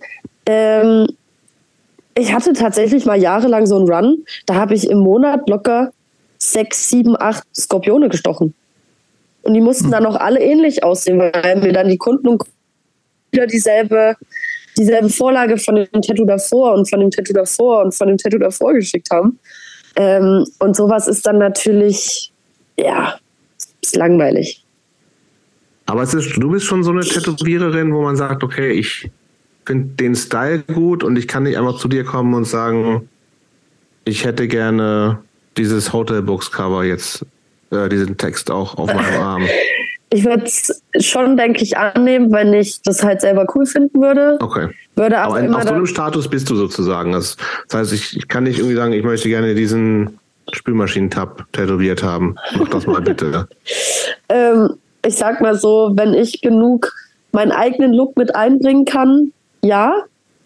Mhm. Aber dir jetzt nur einen Umriss von einem Spülmaschinentab tätowieren, weiß ich nicht. Und Nee. dreidimensional. Come on. Also so farbig hier, ne? farbig, Ja gut, farbig ist ja dann dreifarbig, weiß, sehr blau, gelb. Okay, aber ist ja super. Und das, das läuft tatsächlich. Also, das ist ja auch so ein bisschen, ähm, du bist selbstständig dann? Genau. Ja, Mit genau. viel- Das, genau, das, das, das wollte nämlich auch mal. Also du kriegst da, Entschuldigung, ähm, das heißt, du kriegst da kein festes Gehalt, sondern Nee. du bist mit dem, bist mit dem Studio assoziiert. Du kriegst das Geld, was du verstichst sozusagen und musst dann irgendeine Provision oder dich da irgendwie so rein, irgendwas an, ans Studio so abgeben. Genau, also ähm, es ist so gang und gäbe, dass man halt 20 bis 30 Prozent von jedem Tattoo an den Shop abgibt für die Liege oder ähm, ja, Materialien, Verbrauchsmaterialien wie Desinfektion, Plastik, ähm, Zewa, all sowas. Mhm. Ähm, genau, aber die Preise lege ich auch alle selber fest. Mhm. Versucht man natürlich auch immer ein bisschen fair zu halten. Ähm, Leipzig ist das große Problem. Hier kauft sich gefühlt jede zweite Person eine Tattoo-Maschine und nennt sich Tätowierer oder Tätowiererin. Ähm, und dann werden natürlich Preise krass auch unterboten. Mhm. Das ist dann immer so. Die Leute wollen es halt Ist das in. Berlin anders? Nee, in Berlin ist noch schlimmer, Nee, glaube ich. würde wollte ich gerade sagen. Die Leute wollen es halt, äh, wollen halt schnell, gute Qualität und so günstig wie möglich. Aber, aber ist, also es ist interessant, dass du das sagst. Ich hätte gesagt, ich hätte jetzt gedacht, dass gerade bei Tattoos, bei etwas, was du jetzt ja mal üblicherweise ein bisschen länger behältst, dass man, dass man da jetzt nicht irgendwie so Billigheimer nimmt, nur weil es schnell und billig ist, sondern da würde man ja denken, da will man eigentlich das Gegenteil haben, hätte ich jetzt erwartet. Eben, eben. Also ganz ehrlich, man hat es ein Leben lang auf der Haut und ich verstehe das immer noch nicht, dass es immer noch Leute gibt, die dann um den Menschen, die von vornherein sagen, ey, ich will meinen ganzen, ich will meinen ganzen Unterarm von dir tätowiert haben, ich will aber nur 100 Euro ausgeben. Wie soll ich denn von 100 Euro mich irgendwie da sechs Stunden lang hinsetzen, dir den ganzen Unterarm tätowieren, über Miete bezahlen, äh, Steuern, mhm. Versicherungen. Das ist halt leider immer so das Ding, dass Kunden und Kundinnen oftmals nicht das, das ganze, ich sag mal, das ganze Tortendiagramm hinterm Tätowieren sehen. Mein Job, mein Job sind 20 Prozent Tätowieren. Der Rest ist Orga und Papierkram. Mhm. So. Ja. Und das ist halt super schade, dass für viele halt dann doch auch einfach eher die Quantität wichtig ist als die Qualität. Und da habe ich schon seit Jahren, und das Ding ist ja, ich mache das ja auch erst seit vier Jahren. Seit vier Jahren habe ich gefühlt jeden Tag oder mindestens einmal die Woche so eine Diskussion.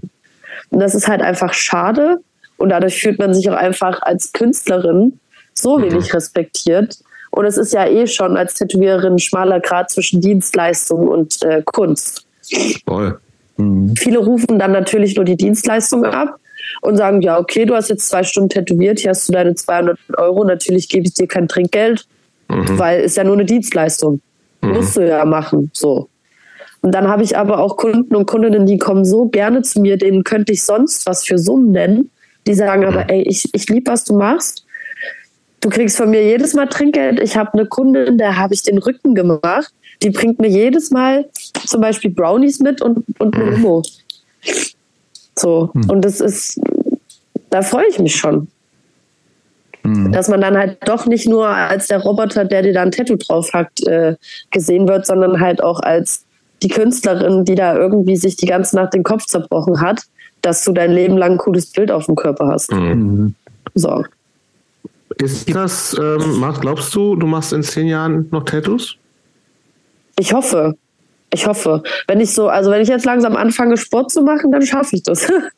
Äh, ich hatte vor zwei Jahren nämlich schon eine Sehenscheidenentzündung. Aber okay. Äh, meinem Rücken geht es nicht so gut. Ähm, ja, ich will und werde hoffentlich in zehn Jahren noch Tattoos machen, weil dann werde ich hoffentlich an einem Punkt mit meinem Look sein, wo ich sage, das bin ich, so sehen meine Tattoos aus. Die Leute kennen mich mit den Sachen ähm, ja, ich sag mal so, ich, tatsächlich, ich habe für nichts anderes so eine Begeisterung wie fürs Tätowieren. Andererseits klar, wer weiß, was in zehn Jahren ist und so, aber ich frage mich jetzt klar. so, also ich ähm, als, weiß ich natürlich auch nicht, aber ähm, ist denn sowas für dich, und das äh, wäre natürlich nachvollziehbar, wenn das mit äh, Ende 20 noch nicht so ist, sowas wie Altersvorsorge und sowas, ist das irgendwie für dich Thema? Machst du dir Gedanken zu, gerade als Selbstständige, das ist immer eine andere Geschichte, so eine Rücklagen zu machen, bla bla bla. Ist das gerade also, schon ein Thema bei dir? Habe ich mir tatsächlich die letzten Jahre nicht gemacht, habe da nur so ein bisschen auf Zwang dieses, weil mein Versicherungsheini mir so ein bisschen vorgeschlagen hatte, hey, mach doch mal bei der Sparkasse immer mal 25 Euro Renteneinzahlung ja, Sparkasse, Renteneinzahlung, ja, am Ende kriege ich da auch nur meine zwei Euro wahrscheinlich raus. Wahrscheinlich, ja. Ja, ja. Ähm, nee, aber ich muss sagen, so Sachen wie Anlegen, Sparen ist irgendwie auch jetzt erst mit meinem Freund, den ich als jetzt den, den richtigen Partner für mich auch sehe, mhm. ähm, jetzt eher so ein Thema geworden, weil auch ganz andere Sachen auf dem Tisch liegen, wie gemeinsame Zukunft, mhm. Familie, mhm. ähm, später mal ein Haus haben, vielleicht auch auswandern.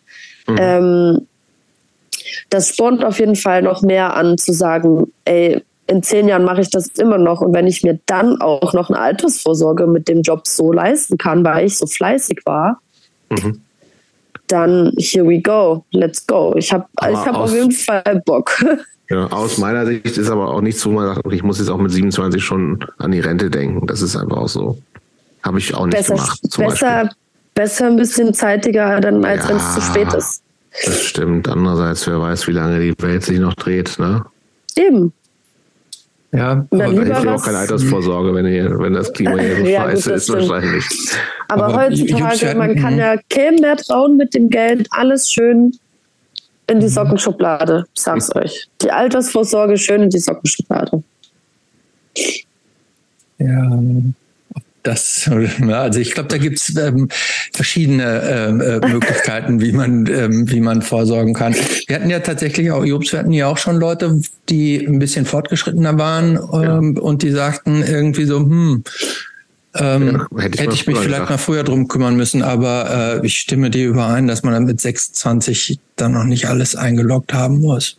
Ich habe noch eine äh, Tattoo-Frage, ganz auch kurz. Eine Tattoo-Frage danach.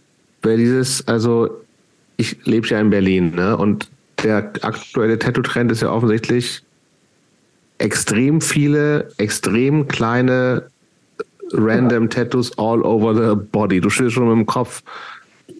Mich, Gar nicht also, meins. Aber wo kommt das her? Das ist nicht deins, ist auch, auch nicht meins. Aber es ist ja so irgendwie alle unter 30-Jährigen, die ich auf der Straße sehe, haben alle mindestens 30 Tattoos in 2-Euro-Stück Größe mit irgendwelchem random Kram. Stimmt. Auf komplett auf ich habe keine Ahnung, wo das herkommt, bin ich ganz ehrlich. Ich glaube, dafür bewege ich mich auch einfach in der falschen Sparte. Das heißt, das wird auch bei dir gar nicht angefragt? Nee, Mach eben also ich lehne sowas, ich lehne sowas ab. Tattoo? Okay. Ich lehne es komplett ab. Weil das Ding ist ja nicht nur, dass, wenn ich zwei Euro große ähm, Tattoos mache, ich, das ist immer so das Ding nur weil ich tätowieren kann, ne? Hm. erstens das und nur weil ich tätowieren kann, heißt es ja nicht, dass ich auch gleich alle Fähigkeiten bedienen kann. So. Es mhm. gibt krasse Tätowiererinnen und Tätowierer, die Mini-Tattoos stechen können, die super dünne Haarlinien, mhm. dünne Tattoos dir stechen können ähm, und dafür auch entsprechende Preise nehmen. Ich denke mir so, wenn die Leute das hygienisch machen, wenn die das sauber machen, gib denen das Geld, wenn du mit dem Motiv happy bist. Ich als, Tattoo, als Tattoo-Konsumentin kann damit nichts anfangen. Und als Tätowiererin denke ich mir so, krass von meinem Kollegen oder meiner Kollegin. Aber ich weiß nicht, wo dieser Trend herkommt. Und ich bin ehrlich, ich, ich kann es auch einfach nicht. Mhm. Ich habe zwar mein Leben lang, ähm, was heißt Leben lang, aber halt meine Tattoo-Karriere lang immer eher tendenziell dünnere Linien tätowiert. Was mir jetzt zugute kommt, heißt, wenn ich jetzt auch mal größere Sachen steche mit dünnen Linien, ist es für mich nicht so eine krasse Herausforderung. Weil mhm. je dünner die Linie und je mehr der, das dann auch eine bewegliche Körperstelle ist, desto schlimmer ist es ja dann halt zu tätowieren, einfach weil der Körper sich ja auch bewegt. Und bei so dünnen Linien siehst du einfach jeden Wackler, du siehst mhm. alles. Dadurch, dass ich das aber von vornherein gleich so gelernt habe, mit dünnen Linien zu stechen, fällt es mir jetzt natürlich immer leichter und immer leichter, einfach weil es in der Routine drin ist. Wahrscheinlich ist der Trend jetzt auch in zwei Jahren gibt es eh wieder was anderes. Wahrscheinlich, aber das Ding ist auch einfach, die werden sich in drei, vier, fünf Jahren alle ärgern, dass sie die Tattoos so klein gemacht haben, weil dann sind das einfach nur zusammengelaufene mhm. kleine schwarze Punkte. Die Gibt's Haut arbeitet. Diese, dieses sich komplett alles schwarz übertätowieren Trend klar. ist auch ein bisschen durch, oder? Natürlich klar. schwarze, ganz nee, schwarze Arme, die können natürlich ja und sowas. Das klar. gibt's noch. Das ist auch eine komplette eigene Tattoo-Sparte für sich. Also, ja. Nennt sich, glaube ich, auch Blackwork. Tja, Blackwork. Ja, ich, aber ich kenne das ja eher so von irgendwie Leute haben keine Bock mehr auf ihren alten Tattoos gefühlt und dann ja. Machst du mal einfach schwarz drüber. Das ist ja Quatsch. Da kenne ich ein paar Leute. Ich habe keine Tattoo-Fragen mehr. Christopher, du? Ja, ja ich habe. Ähm, ähm, meine Frage wäre ja: Gibt es irgendein Tattoo, wo du irgendein Motiv, äh, wo du, dass du noch nie äh, gestochen hast, aber wo du sagst, das würdest du gerne mal machen? Oha. So einen großen Panther auf dem ganzen Rücken? Ich habe hm. tatsächlich selber einen Panther auf dem Rücken. ähm, ich würde tatsächlich gerne mehr große Projekte einfach stechen. Ich kann ja. gar nicht sagen, was direkt für ein Motiv. Ich habe ähm, mit einer Kundin hier in Leipzig ein komplettes Backpiece angefangen mit verschiedenen Elementen. Ähm, ja, ich würde einfach gerne größer und vor allem konzeptioneller arbeiten. Mhm. Da hätte ich Bock drauf. Gerade auch mit meinem aktuellen jetzigen Stand und ähm, ja, vor allem mit meinem Stand von, von meinen Fähigkeiten und vor allem auch von meiner eigenen, ähm, ich sag mal, künstlerischen Wahrnehmung, wie ich selber meine Tattoos auch wahrnehme, ähm, würde ich jetzt gerne einfach mal so ein Backpiece machen, was so richtig Metal ist, was irgendwie so eine Umrandung hat, so einen Rahmen mit so dicken Ketten, die so aussehen wie fette Eisenketten und eine brennende Burg und Schwerter und Pferde, keine Ahnung. Schwerter sind natürlich ganz wichtig. Ja. Hauptsache, es sieht Metal aus. Sehr gut. Ähm, das heißt so, ähm, Jobst, du hast ja so eher so Yakuza-Tattoos, oder wie nennst du die? Ja, ne? Ja, Gott. Ich nenne das sicher nicht so, aber ich habe so ein traditionelles japanisches Ding, was halt vor 20 Jahren halbwegs Mega geil. war. Mega gut. Aber auch nur halt einen Arm so ein bisschen mit so einem Koi halt. Bisschen random. Finde ich, finde ich aber cool. Ja, ich finde es, es ist halt da und ich, ich würde es jetzt nicht nochmal machen. Ach, echt? Aber ja. Also ist nicht so, dass ich mir denke, boah, ist das ein cooles Tattoo, sondern ich hatte da schon so einen so Ring drumherum tätowiert ähm, und ich wollte aber den Arm irgendwie halbwegs dicht haben, aber auch noch so halt nur bis hier so zur Hälfte. Ne? Ich dachte, ach, wer weiß und so ein Quatsch irgendwie. Und ich, das ist, glaube ich, auch ganz gut gestochen und ich bin, finde, also ich bin, gehe geh immer nur, also auch nach, irgendwie finde ich die Leute cool, so, ne, sympathisch. Und das ist halt so ein Straight Dude, den ich äh, immer noch kenne und so. Aber ähm, ich würde das irgendwas Individuelleres auf jeden Fall machen und hier mal ein bisschen, ja, mach mal. Aber das gab es halt vor 20 Jahren auch noch nicht so. Da war es wirklich auch noch ein bisschen schwierig, überhaupt Leute zu finden, die tätowieren. Heute kenne ich wahnsinnig viele, die ich alle, die alle coolen Scheiß machen. Ähm, Vor allem gab es damals ja auch noch kein Instagram, wo es ja auch noch mal das Nachschauen ein bisschen einfacher genau. gemacht hat. Ich hatte in so einem Vergleichen Buch, auch. The Japanese Tattoo war mein Buch, wo ich gesagt habe, okay, in die Richtung kann ich mir vorstellen. Der sagt, ja, ich mal dir mal irgendwas, was willst du denn für ein, was, und da habe ich gesagt, ja, keine Ahnung, was ist denn so ein Koi? Ja, der steht für Glück und so, ja, why not, nimm halt mal. ein bisschen ja. random, aber es ist halt jetzt da. Ich finde, es sieht cool aus. Oh, okay. Gut. Wollen wir mal zu, diesen ganzen, äh, zu unserer neuen Rubrik kommen? Ja.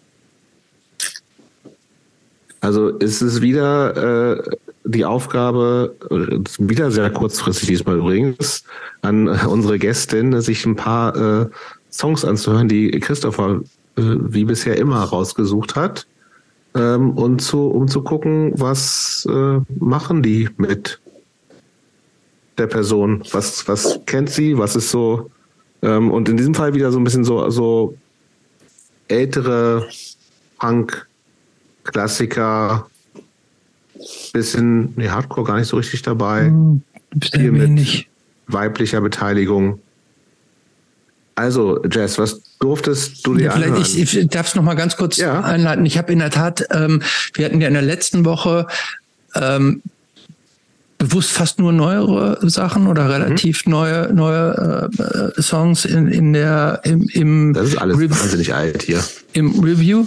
Ähm, die Songs, die ich jetzt für Jazz ausgesucht habe, habe ich, ich habe die bewusst so gewählt, dass ich dachte, hoffentlich kennt sie die nicht. Ne? Da sind so ein paar, ähm, sind so ein paar äh, Klassiker dabei, bei denen ich trotzdem drauf so ein bisschen spekuliert habe, dass sie sie vielleicht nicht kennt. Ähm, viele sind wirklich aus den, den absoluten ja, ist kaum was Hardcoreiges dabei. Die meisten sind wirklich ganz so aus den früh Punk-Zeiten, aber auch alles Bands mit starken Flinterpersonen. Und deshalb, Jazz, nimm uns mal mit, was, was hast du gehört ähm, und was hat das bei dir, wie, wie hat sich das für dich angehört, wie, wie hat das, was hat das mit dir gemacht? Ich fühle mich ganz dolle schlecht, dass ich erstmal nur zwei Sachen von der Liste kannte. Ähm, ich muss tatsächlich sagen, ich hatte ähm, ich hatte den Podcast mit Maggie gehört und ich war ein bisschen neidisch, dass sie Ceremony gekriegt hat. Ich dachte mir so, Sorry. ich hätte auch gerne Ceremony gekriegt. Da hätte ich heute, da hätte ich noch mal eine Stunde nur füllen können, wie cool ich Ceremony finde. ähm, ja, Pech gehabt, würde ich sagen. Danke. ähm, also, ich habe mir folgende Songs angehört. Ähm, Und zwar auf jeden Fall Blondie, war eine Band, die ich kenne. Detroit 442 ist jetzt nicht unbedingt ein Song, der mir sehr geläufig war. Mir auch nicht. Nee, das ist auch ein, so, ein, ein, ein, tatsächlich, glaube ich, auch selbst bei Blondie-Kennern eher ein unbekannterer Song. Ne? Ähm, Blondie ist mega cool. Finde ich starke Band, so Songs wie Rapture oder Heart of Glass mhm. ähm, sind ja dann noch sind ja. ja eher die gängigeren. Ähm, Detroit, der Detroit-Song, ja, war übelst cool. Kannte ich halt nicht, aber hat Spaß gemacht. Habe ich gerne gehört, war sehr, schon sehr rockig auch. Und ja, hat gute, gute Energy gegeben, auf jeden Fall. Ähm, anderer Song, den ich auch kannte, war natürlich Spellbound von Susie and the Banshees. Ich war so traurig, dass ähm, das Konzert einfach so schnell ausverkauft war. Das war 0, Ist das in Belgien oder wo das war, oder was? Ja, ja, das war das nächste, was ja dran mhm. war. Es war 0, nichts einfach ausverkauft. Es war wirklich keine Chance. Das hat mich übelst traurig gemacht. Ähm, es ist eine großartige Band. Ich spekuliere ja darauf, dass es hier auch noch mal ein bisschen näher ein paar Shows gibt. Oh, ich glaube nicht. Die ist doch auch so alt mittlerweile. Ja, ich glaube, die geht so an die 70, aber ähm, die auf YouTube, was ich gesehen habe, das wirkte jetzt nicht so gebrechlich, dass man denkt, die fällt demnächst von der Bühne. Hoffen wir das Beste. Ähm, aber ja, großartige Band. Also ich würde jeden Song jedes Album. Gerade auch das Album, wo Spellbound drauf ist. Ich kann jetzt, ich weiß den Albumnamen. Juju heißt das. Ja, genau. Mhm. Fantastisch. Ja. Ganz klasse. Ähm, ah, super, also hätte ich jetzt nicht erwartet, dass das bei ja, dir ja, in deiner Generation noch so äh, präsent ist. Ähm. Ich muss tatsächlich sagen, ich höre sehr viel so Dark Wave und Wave-Zeugs. Mhm. Okay. Äh, also Bauhaus oder de, de KVR, KRV, die heißen, weiß ich gerade nicht. Ja, aber alles so aus dieser Rubrik ist, ist mir geläufig. Es ist dann halt oft wieder dieses, dieses äh, Playlisten-Phänomen, dass man zwei, drei Songs äh, kennt mhm. von äh, gewissen Künstlern und Künstlerinnen und dann ist es, dann passt es mhm. aber wieder. Mhm. mhm. genau, aber eigentlich höre ich sowas echt ganz gerne, gerade wenn es jetzt auch wieder ein bisschen kälter wird. Mhm. Dazu ein Teechen trinken, Susie and the Banshees hören, ist schon sehr gut. Genau. Ähm, ein Song, an den ich gar nicht rangekommen bin, war X-Ray Specs mit äh, mhm. oh, oh Bandage Up Yours. Kannte ich nicht. Fand ich, sorry, fand ich ganz schlimm. Fand ich mhm. ganz schlimm. Das war übelst dissonant und die Stimme war gewöhnungsbedürftig. War, war mir nichts. Allgemein sehr punklastig, kann ich tatsächlich relativ wenig mit anfangen, weil mhm. ich nie, nie weiter über diesen Punk-Kontext rausgekommen bin als über Ceremony tatsächlich. Mhm. Äh, mhm. ich bin damals äh, mit Ronald Park eingestiegen, als ich Ceremony kennengelernt habe. Und das ist auch ein absolut großartiges Album, natürlich. Ne? Es ist großartig. Es hat mir den ganzen Weg geebnet zu Hardcore-Punk und Hardcore allgemein. Äh, ja. Ja, so viel dazu. Mhm. Ansonsten. Das finde ich, finde ich übrigens, ich finde es übrigens ähm, total nachvollziehbar und ähm, weil, äh, gerade weil diese, diese ganze Hardcore Punk ähm, ja eine total lange Geschichte hat. Ne? Und es gab über viele Jahre und Jahrzehnte ganz unterschiedliche Entwicklungen. Und je nachdem, wo man einsteigt, ne? wenn ich bei Ronald Park einsteige, überhaupt die, die gedankliche Verbindung zu X-Ray Specs hinzukriegen. Ja, die gibt's ja quasi gar nicht. Das ist, das ist schon ganz schön als Stretch. Ne? Ja. Also, also die, die, die miteinander in Verbindung zu bringen, wenn man die zum ersten Mal hört, auf die Idee käme man ja gar nicht. Deshalb finde ich das total nachvollziehbar. Ähm, das vor allen Dingen, und dann haben die auch noch ein Saxophon drin und so. Das ist. Ähm, oh. Ähm, also ich höre schon viel experimentelles Zeug über ähm, Grindcore, Death Metal oder auch so Experimental Noise Sachen wie Lingua Ignota oder so mhm. zum Beispiel, die ja auch gefühlt alle möglichen Instrumente mit einbindet. Aber nee, nee, ich, tut mir leid, ich konnte ihm leider nicht. Nee, man muss ja nicht leid tun. Genau aus dem Grund, das war mir schon, genau das habe ich äh, so ein bisschen gehofft und erwartet, dass, dass es da, ähm, dass es da auch so knirscht bei so Bands.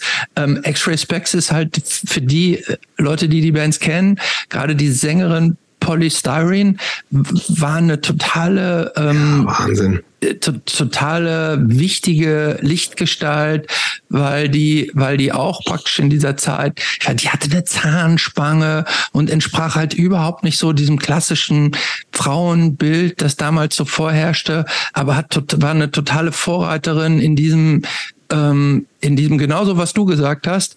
Auch wir Frauen können das machen. So. Und ich suche ja. mir jetzt hier in, in diesem Ding so meine, meine eigene Nische. Ähm, ja. Ja, da muss man sich wohl noch mal ein bisschen Nee, muss man ja gar nicht. Nee, so, gar nicht. Da nee, nee, nee, das, das, ist, das ist ja genau das, was man sagen muss. Nichts ja. muss und man muss nicht alles mögen und man muss nicht alles kennen. So, ne? Und ähm, wenn. Ich meine wenn, auch eher mit der Person, weil das klingt eigentlich schon äh, relativ spannend. Äh, ich meine, ich muss die Musik ja trotzdem nicht mögen und trotzdem nee. Jetzt nicht irgendwie unbedingt feiern. Aber ja. ich finde es eigentlich immer ganz cool, auch so ein bisschen Background-Stories zu vielen ja, Bands also einfach zu wissen.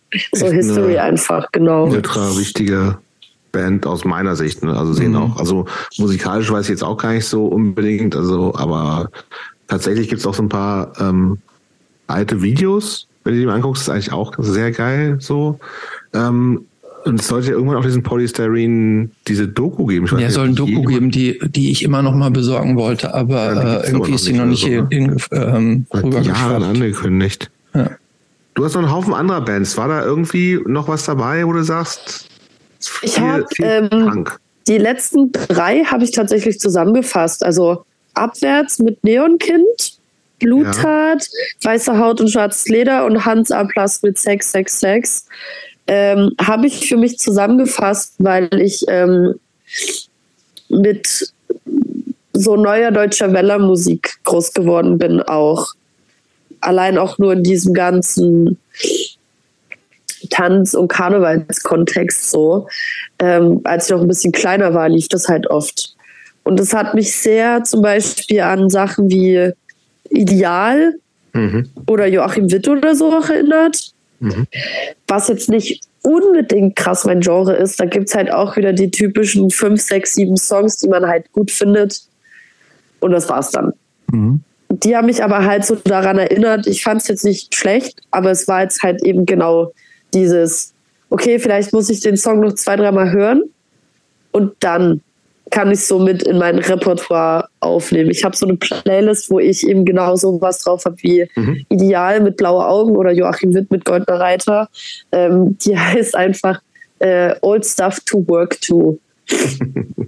Und da ist halt nur sowas drauf. Mhm. Da können ruhig ein, zwei Hansaplatz-Songs drauf, finde ich. Ich weiß nicht, ob es unbedingt Sex, Sex, Sex sein muss, aber Hansaplatz kannst du dir nochmal lohnt sich, sich da reinzuarbeiten. Fand ich auch, fand ich auch, erst spät von, gemacht. Von den dreien auch mit am ansprechendsten, wo ich den Song auch wirklich äh, komplett durchgehört hatte. Äh, und auch, ich glaube, nochmal einen anderen reingehört hatte. Aber ich weiß leider irgendwas mit Feuer, glaube ich. War da noch? Oder die brennt, oder? Ja, genau. Was tun, wenn es brennt? Ja, irgendwie sowas. Ja. Fand, mhm. ich, fand ich doch, ja, ja, ja, ja. Ich, ich gebe der Sache nochmal einen Try, auf jeden Fall. Sehr gut. Aber gut, da haben wir was, schon was, hast du was Gutes rausgesucht, Chris. Mhm. Hat schon was Gutes zur Folge. Von den anderen noch irgendwas, wo du Notizen gemacht hast? Äh, ich schaue. Die ersten zwei, nee, die ersten, nee, das, der erste Song und der dritte Song. Avengers mit We Are the One und Bags mit We Will Bury You. Das hat mir sehr viel diesen 2000er Teenie-Song-Vibe für so Teenie-Filme. Mhm. Hat mir das so den Vibe gegeben, so, ja, der Bad Boy kommt jetzt um die Ecke gefahren mit seinem coolen Cabrio. Mhm. Ähm, das verstehe ich total. Und also da war es dann eher so der Vibe, der mich gecatcht hat, weil ich mag das auf jeden Fall, gerade in so Filmen wie äh, Zehn Dinge, die ich an dir hasse, ist ja auch die Musik einfach so cool. Ähm, und gerade mit so oder Clueless, mit solchen Filmen bin ich ja auch dann ja mhm. dementsprechend auch aufgewachsen. Ähm, ja, und das, die, die zwei Songs hatten so ein bisschen den Vibe und da, ich mag das so ein bisschen, dieses nostalgische Hörerlebnis dann auch so ein bisschen zu haben, dass ich mir so denke, okay, Schlaghosen und Crop Tops an und ab geht's in meinen kleinen Plateauschuhen und dann, weiß ich nicht, ja, so. So hat sich das für mich angehört. Schön. Genau. Das war's, oder? Oder hast du noch was? Da waren noch, sind noch ein paar Sachen, aber. Ja, aber hast du, hast, wir wissen ja gar nicht, ob es überhaupt die Zeit hatte, genau. sich das alles anzuhören und dazu. Äh, das waren leider alle Notizen, die ich habe. Okay. Ich habe zu den anderen das leider nicht mehr geschaut. Alles easy, das kam auch sehr kurzfristig. Sliden wir in den letzten Teil, Christopher? Ja. Was fragen wir da noch? Ähm. Wir waren auf ähm, jeden Fall gut fleißig, muss ich ah, sagen. Ja. Es wurde viel besprochen. Es ja. wurde viel besprochen. Ja. ähm, wie stehst du zu diesem ganzen Hardcore-Ding in 15 Jahren? Bandtechnisch hoffentlich immer noch da, wo ich jetzt stehe. Dass es mir Spaß macht, dass ich ähm, coole Konzerte und vielleicht auch mal ein paar Festivals spiele. Ähm, das heißt, du empfindest das schon für dich auch so, man weiß nie, was im Leben passiert, aber aktuell empfindest du das für dich schon auch wie so eine Art Lebensding. Richtig? Schon, ja, schon. Ja. Einfach auch nur, weil ich den Rückhalt von meiner, von meiner Familie habe, den Rückhalt vom, von meinem Partner habe, ähm, das, ich sag mal, auch durchzuziehen, bis es halt nicht mehr geht. So, oder beziehungsweise bis sich da irgendwie mal was noch krass ändert oder mehr dazu kommt oder weniger dazu kommt. Ähm, das spielt schon eine krasse Rolle auf jeden Fall in meinem Leben. Und jetzt, ich sag mal so, komme ich da auch eh nicht mehr so schnell raus ähm, mit zwei Bands. Ähm, genau, also bandtechnisch sehe ich mich schon noch auch in 15 Jahren sehr aktiv. Ähm, hoffentlich mit weniger Rückenschmerzen dabei. Hoffentlich, ja. ähm, und Hör, Hörverhaltenmäßig weiß ich nicht. Bestimmt. Aber ich merke es jetzt schon, wie es eigentlich immer weniger wird und immer mehr abdriftet zu seichteren Sachen wie Shoegaze oder Post-Rock oder ja, sowas. Genau. Was sind Sachen, die Freundinnen an dir schätzen? Das ist eine gute Frage. Ich glaube, ich bin sehr witzig. Das wird oft geschätzt dass ich aber du, bist hast nicht so ein, hast du so Witze, so Witz, Witzrepertoire? Bist du eine Witzeerzählerin? Witze, nee, so Witze erzählen nicht. Es ist so ja, Situationshumor. Das ist wirklich schade, ja. Sorry, nee, so Witze aus dem Stegreif kann nee, ich. Wir hatten noch nie jemanden, der so aus dem Stegreif jetzt mal so, komm, hier einen habe ich noch raushauen konnte. Nee, nee, Situationshumor ist es okay. dann doch eher bei mir. Ähm, was schätzt, was wird noch an mir geschätzt? ich glaube, dass ich halt für Freundinnen und Freunde oder auch für Sachen, die ich brenne, immer all in gehe. Also ich gebe wirklich mhm. dann alles. Für eine Freundschaft oder auch für die Bandsachen zum Beispiel. Dann denke ich an nichts anderes und kümmere mich um nichts anderes gefühlt. Gibt es irgendeine große Sache in deinem Leben, die du so richtig bereust?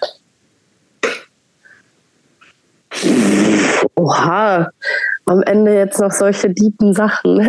Mhm. ähm, ich bereue auf jeden Fall einige Bekanntschaften in meinem Leben, die nicht so viel Zeit hätten in Anspruch nehmen dürfen. Ähm, ich bereue, dass ich dann eben auch auf solche Leute ein bisschen zu viel gehört habe und mir dadurch sehr, sehr viele Chancen und sehr, sehr viele Türen einfach wieder vor meiner Nase zugefallen sind. Egal in welchem. Ist das auch so aus dem äh, Szene-Kontextbereich oder eher ganz anderes Umfeld? Äh, doch, dann eher auch privat und ein bisschen so anderes Umfeld. Okay. Szenetechnisch wenn ich ehrlich bin, ich habe vor Jahren aufgehört, irgendwelche Erwartungen an die Hardcore-Szene in Deutschland zu haben. Mhm. ähm, deswegen, es ist dann doch eher der private und persönliche Bereich. Und äh, gerade auch so der, was das Tattoo-Business angeht, da habe ich mir mhm. viel reinquatschen lassen. Ähm, genau, eben von solchen Personen. Und ich hätte schon weiter sein können. Aber es ist ja alles auch irgendwie wahrscheinlich mit einem Grund passiert und hätte nicht sein müssen, aber ja, jetzt habe ich daraus gelernt. Das klingt nach, nach einer ganzen Reihe ziemlich großer Enttäuschungen auch. Ja, auf jeden Fall. Auf jeden Fall. Ich muss sagen, mm, dass die letzten Jahre Leipzig schon viele Enttäuschungen auf jeden Fall mit dabei hatten. Und deswegen eben auch gerade das Musikthema ein sehr großer Anker für mich jedes Mal waren. Und ja, jetzt zum Glück aber die besseren Zeiten auf jeden Fall losgehen und eine Enttäuschung erstmal auf jeden Fall. Sowas, sowas ist jetzt aus dem Repertoire gestrichen. Sowas gibt es jetzt erstmal nicht mehr. Mhm. Du hattest das bei, ähm, als wir über die erste EP von Swoon gesprochen haben und über die Texte, da hast du das auch schon so ein bisschen so angedeutet, ist so, wie, wie, wie sehr nimmt dich sowas mit, so solche Enttäuschungen und spielt Trauer da auch eine Rolle? Mm, ich bin auf jeden Fall ein sehr, sehr emotionaler Mensch und ähm, kann mich schlecht von Sachen lösen die ich vor allem auch sehr verinnerlicht habe.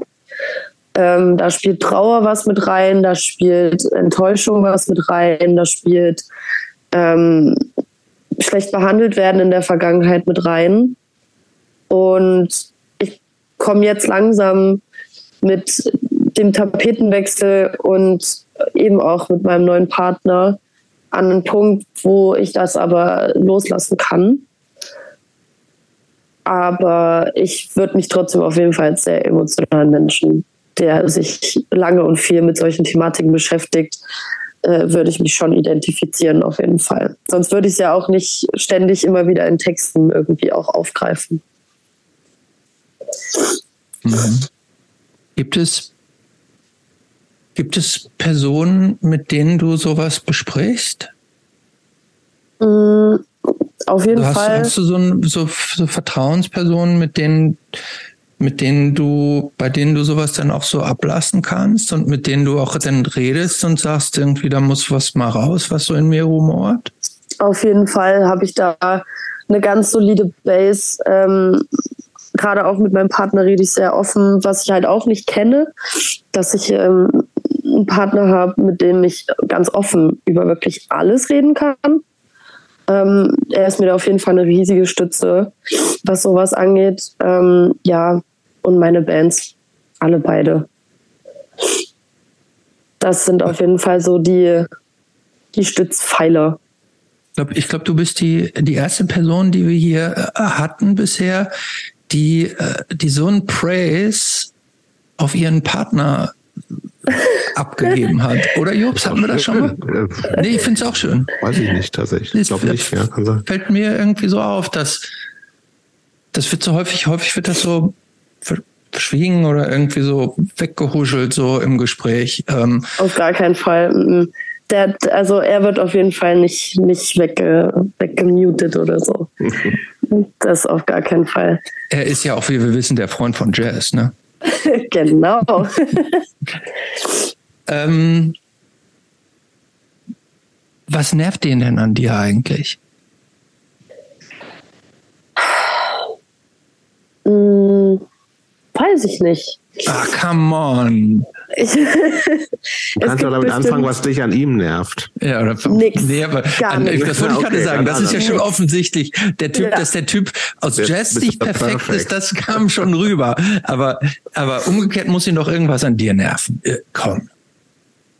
ich glaube, dass, ähm, dass ich dann doch auch oftmals sehr unsicher bin. Was man mir, wenn man mich gerade so auch als die Jazz im Hardcore und so dann immer irgendwie betrachtet und auch auf Instagram und so sieht, ähm, denkt man das nicht. Aber ich bin doch dann auch tendenziell eher ein bisschen unsicherer als sicher. Und ich glaube, das ist sowas, was ihn, ich will es nicht Nerven nennen, aber es ist so dieses. Was man sich anders wünscht vielleicht. Ja, oder so ein bisschen dieses, ach come on, äh, hä, es war voll das, gut, voll das gute Konzert, was du gerade gespielt hast. Und dann bin ich aber so, oh nee, da und da hatte ich einen Voice Crack oder da und da war, da habe ich irgendwie, bin ich übers Kabel gestolpert und das haben alle gesehen und ach, Hilfe. Ähm, genau. Das ist so, das, ja, ich glaube, das ist sowas, was ihn an mir nervt, in Anführungsstrichen. Du hast, du hast vorhin mal kurz erwähnt, und da hast du so ein bisschen über die Zukunft gesprochen und wie die aussehen könnte und mit Familie und allem drum und dran. Und da hast du auch erwähnt, dass, ich weiß nicht mehr genau, was du gesagt hast, aber ich glaube sowas wie ins Ausland oder auswandern oder so. Gibt es so ein, so Sehnsuchtsort irgendwo in der Welt, wo du sagst, da würde ich gerne mal hin oder da könnte ich mir vorstellen zu wohnen oder? Also ich würde auf jeden Fall super, super gern mal nach Island. Egal, ob ich jetzt dann da wohne oder ähm, mal nur für kurze Zeit dort bin. Das ist für mich schon seit Jahren tatsächlich so ein Ort, wo ich sage, da irgendwas zieht mich dahin. Ich muss da unbedingt hin. Kann ich auch Ähm, total empfehlen. äh, ja, das habe ich tatsächlich schon ich habe mich auch schon mit super vielen Leuten connected, die da ähm, auch waren und habe mir Empfehlungen eingeholt. So richtig ein Ort, wo ich mich später mal sehe, wo ich leben möchte, kann ich nicht sagen. Ähm, ich hoffe einfach nur, es ist nicht Deutschland, weil irgendwie schon vor Corona habe ich so gemerkt, irgendwie, ich weiß nicht, ob es das ist. So, möchte ich hier alt werden, möchte ich hier, möchte ich hier bleiben? Ja, genau. Ach so, Aber das ist aber ja interessant. Das ist schon, das ist schon ein, ein, praktisch ein konkretisiertes Ziel, dass du sagst, äh, aktuell siehst du dich eigentlich nicht dein ganzes Leben lang in Deutschland. Nee, schon nicht irgendwie. Und ich bin ganz froh, dass mein Partner das auch mit mir so teilt und auch sagt, ja, ich, ich mache mal meinen mein Bachelor und meinen Master noch fertig und dann gucken wir mal, wo es uns hin verschlägt. Ähm, mir ist es egal, wo wir hingehen. Am Ende glaube ich schon, dass es auch konkret bei der Vorstellung bleibt, dass es auf jeden Fall nicht Deutschland ist. Wenn es dann aber doch so ist, weil es arbeitstechnisch oder wegen irgendwas anderem nicht klappt, dann ist es so. Also es ist einfach nur dieser Gedanke, der mich nicht loslässt, dass es vielleicht woanders besser sein könnte. Aber das weiß ich ja auch jetzt noch nicht, wenn ich nicht mal so einen Testlauf gemacht habe, sage ich mal. Das stimmt. Genau, deswegen mal schauen, wie das so wird. Ich würde ehrlich gesagt schon gerne die letzte Frage stellen. Dann schieß los. Ist auch eine Standardfrage. Was würde die, sagen wir mal, 13-jährige Jazz und Jazz 2023 denken, wenn sie die sehen und treffen würde? Oha.